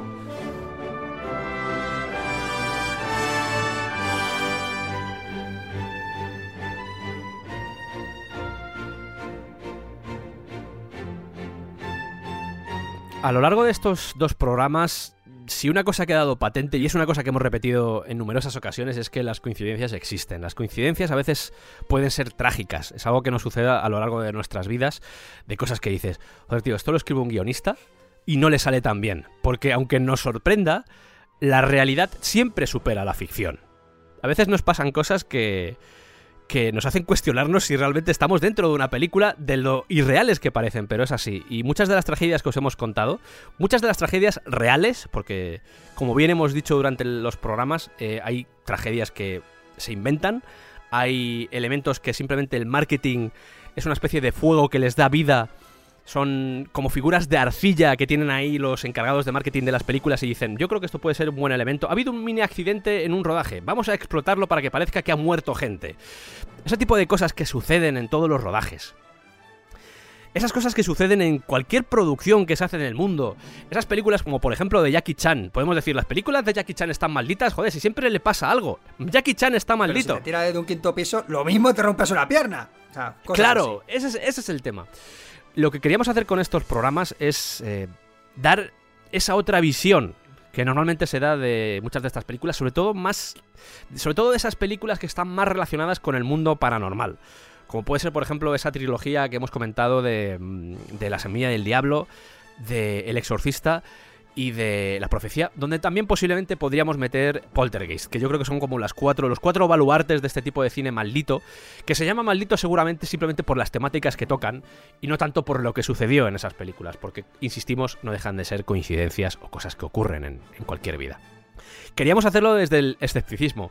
Puede que a veces nos hayamos pasado un poco con el tema del escepticismo, pero creo que el escepticismo y sobre todo el espíritu crítico, ya lo he mencionado en más programas del descampado, pero creo que el espíritu crítico es necesario a la hora de abordar cualquier cosa. Sí, estamos hablando de cine, sí, estamos hablando del mundo de los sueños. Esa fábrica de sueños que decía Ilya Ehrenburg, eh, ese tipo de maquinaria que nos hace imaginar mundos que en realidad no existen, pero aún así hay que ser muy cauto a la hora de evaluar las cosas que ocurren. Hay que preguntarse las cosas y hay que decir, ¿realmente existen estas leyendas? No tanto porque sean leyendas en sí, sino porque creo que hay que cuestionarse todo. Es un trabajo duro, es un trabajo que cuesta, quiero decir. Cuando estábamos documentándonos para hacer este programa, ha habido un trabajo detrás de decir, ¿esto es real? ¿Esto que nos están diciendo, esto realmente sucedió? Voy a comprobar si realmente sucedió. Y haciendo ese simple ejercicio que en realidad puede parecer muy grande, un esfuerzo totalmente, oh Dios mío, puedo morir viendo a ver si, si esto existe o esto es real o no. Un esfuerzo tan minúsculo como buscar un nombre, por ejemplo, en Google, puede arrojar luz en algo que te están contando. Por eso siempre... eh, eh, No es la primera vez que hacemos este tipo de programas y no es la primera vez que dudamos. Y creo que si el descampado puede servir en un momento determinado para que os cambie la postura con respecto a todo lo que os llega, lo que nos hace humanos al final, que es lo que rodea al arte, que es la propia humanidad, si consigo que simplemente podáis mirar desde arriba o intentar mirar de una forma cenital, por decirlo así, y evaluar que todo lo que tenéis sobre la mesa realmente tiene sentido, ¿no? Si consigo o conseguimos, los diferentes colaboradores, en este caso ha sido Santi, yo, quien sea, si conseguimos que os cambie un poco la perspectiva y la visión que tenéis de ese tipo de cosas, yo me daré ya, yo estaré satisfecho. Porque sí, al final, el- la misión de este tipo de programas es divertir, la misión de este tipo de programas es contaros cosas que igual no sabéis o que ya sabéis pero que os gusta escuchar. La finalidad de este tipo de programas es que sintáis esa pasión que tenemos al contar las cosas, pero también es decir, oye, mm, esto que han hecho ellos, joder, lo podemos hacer en cualquier momento con cualquier otra cosa. Este mismo programa en sí, lo podéis cuestionar también y yo os animo a que lo hagáis, porque creo que es saludable cuestionar las cosas. Y al final ese es el objetivo de este programa, más allá de contar tragedias, más allá de contar muertes, más allá de contar accidentes, más allá de todo eso, que es el apartado más morboso, al final todo se reduce a, oye, ¿esto es real o no es real? Jo, es que. Qué bonito hablas. eh, no, no, en serio. No, no. eh, em, estoy de acuerdo en que. Bueno, eh, nuestra función principal es. Eso, daros un punto de vista diferente, siempre, siempre. Bueno, también hacernos ricos con esto, pero una cosa valenta. esto, es así. Pero eh, principalmente que aprendáis cosas y ya no solo que aprendáis, sino que nosotros también aprender de vosotros. Por eso lo que dice Sergio de que estamos más que dispuestos a que nos rebatéis muchas cosas de las que hemos dicho, eh, que nos deis información incluso de cosas que nosotros no nos creemos, de decir, mira, hay este documento, plus os lo doy en la cara para que veáis que sí que es cierto. Eh, pero sobre todo eso, que tomarnos muy en serio las cosas que nos tenemos que tomar en serio y con un poquito de choteo las cosas que no merece la pena, ¿no?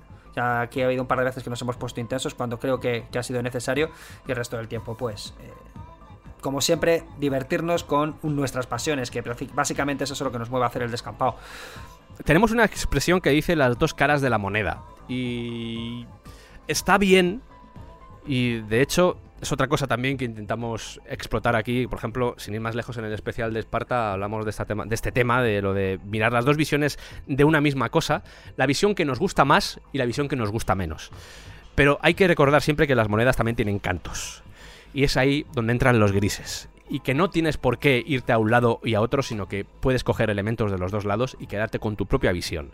Vamos a empezar a construir nuestra propia visión de las cosas y no tanto apoyarnos, que es muy cómodo, claro, apoyarnos en las visiones de otros.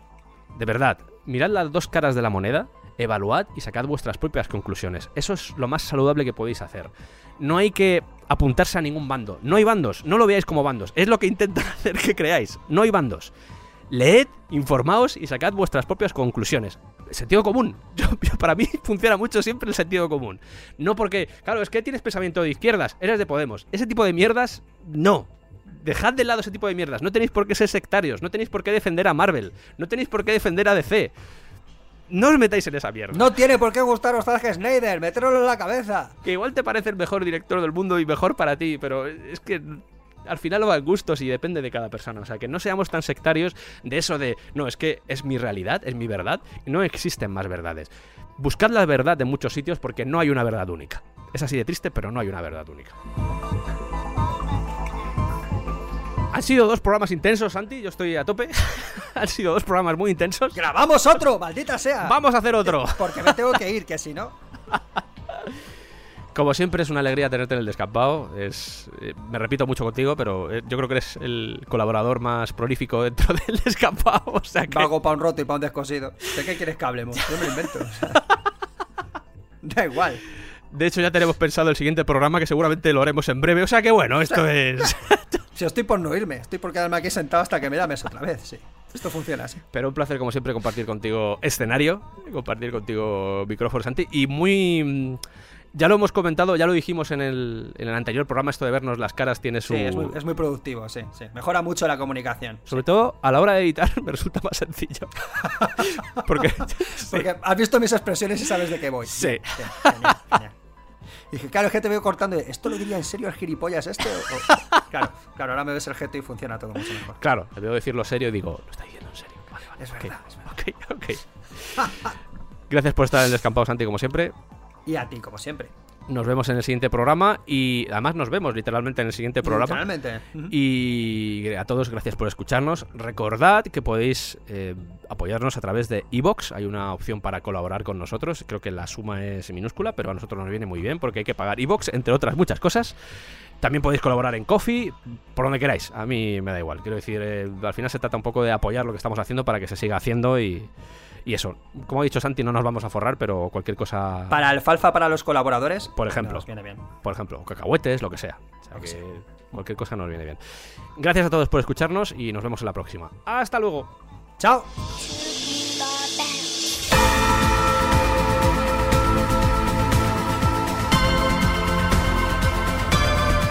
Es más, ¿te imaginas que ahora em- empezamos una campaña en la que la gente empieza a pedir que se eh, emita el montaje de la campana del infierno de Zack Snyder? Sería terrorífico, ¿eh? Sería molaría un puñado. ¿Queremos ver el montaje de Zack Snyder? La campana repicando a cámara lenta, ¿sabes? Clon, clon. Tú no sé si sabes, esto ya es ya es off topic. Tú sabes que hay un movimiento bastante generalizado de fans del mundo de DC. La Liga de la que Justicia. están diciendo que la Liga de la Justicia pues es chustra y que el montaje de Zack Snyder es mucho mejor. No existe el montaje de Zack Snyder excepto en su cabeza. Y eh, pues eso está. Por favor, queremos ver el montaje de Zack ¿Te imaginas eso? Queremos ver el montaje de Zack Snyder de la Torre del Infierno. De todas las películas. Montaje de Zack Snyder. Eso. De todas las de películas. Zack Snyder de lo que el viento se llevó. De Paco 20 Solo para Alemania. Por favor, Zack. Que vienen los socialistas por Zack Que viene de Snyder. socialistas. El liguero mágico. Montaje de Zack Snyder. Sí, sí. Hala, venga, haciendo amigos, como siempre.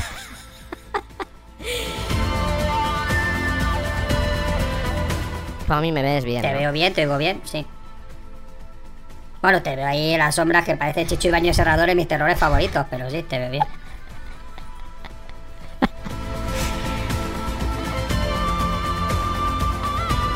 No, es que te iba a comentar que me estás dando un miedo. Por la luz. Es que te veo nada más que los putos ojos, ¿vale? Y me estás acojonando. Cosa mala. Y ves al pavo lleno de sangre falsa de esa que le ponían. Que además tenía que oler dulzón, porque esa sangre suele oler así dulzona. Pegado a la sábana lleno de moscas. Y el pobrecito, el pobrecito en la cama ahí, como si fuera velcro, ¿sabes? Con la sangre falsa.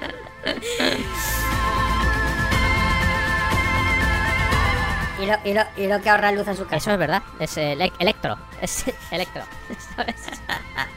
Endeso, le podemos llamar endeso. No, pero el... El iberdrolo. El iberdrolo, efectivamente, fenoso, ¿sabes? Unión fenoso.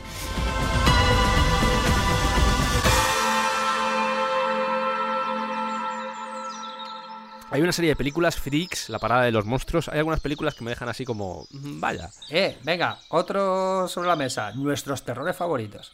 Ese me gusta, Santi. ¿Ves? Tus pelis contra mis pelis. Pero no quiero hacer un versus, joder. No, un versus no, pero vaya. mm, Comentamos nuestras mierdas respectivas. Vaya. Sí, no, pero seguramente coincidamos en. en Y algunas. contamos por qué. Sí, no, no, seguro. Y por qué nos da miedito. Y por qué nos da miedito por cosas concretas. Yo que sé, a mí me, a mí me sigue. Yo recuerdo que a mí posiblemente la película que más me ha acongojado en mi vida fue la. ¿Qué ha pasado? ¿Eh? ¿Pero por qué cortan ahí? ¿Pero por qué ¿Cómo cortan ahí? ¿Por qué cortan? Pues Pues no, corten ahí, no su película, ¿no? ¡Me quema!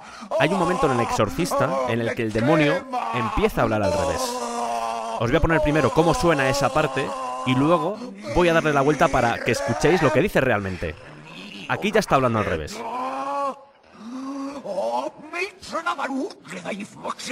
¡Oh, Mitsuna Maru! ¡Ledai Foxet! ¡Ledai Foxet! ¡Maru! ¡Nire! Gente! Y ahora le vamos a dar la vuelta. No son nadie. Déjala morir.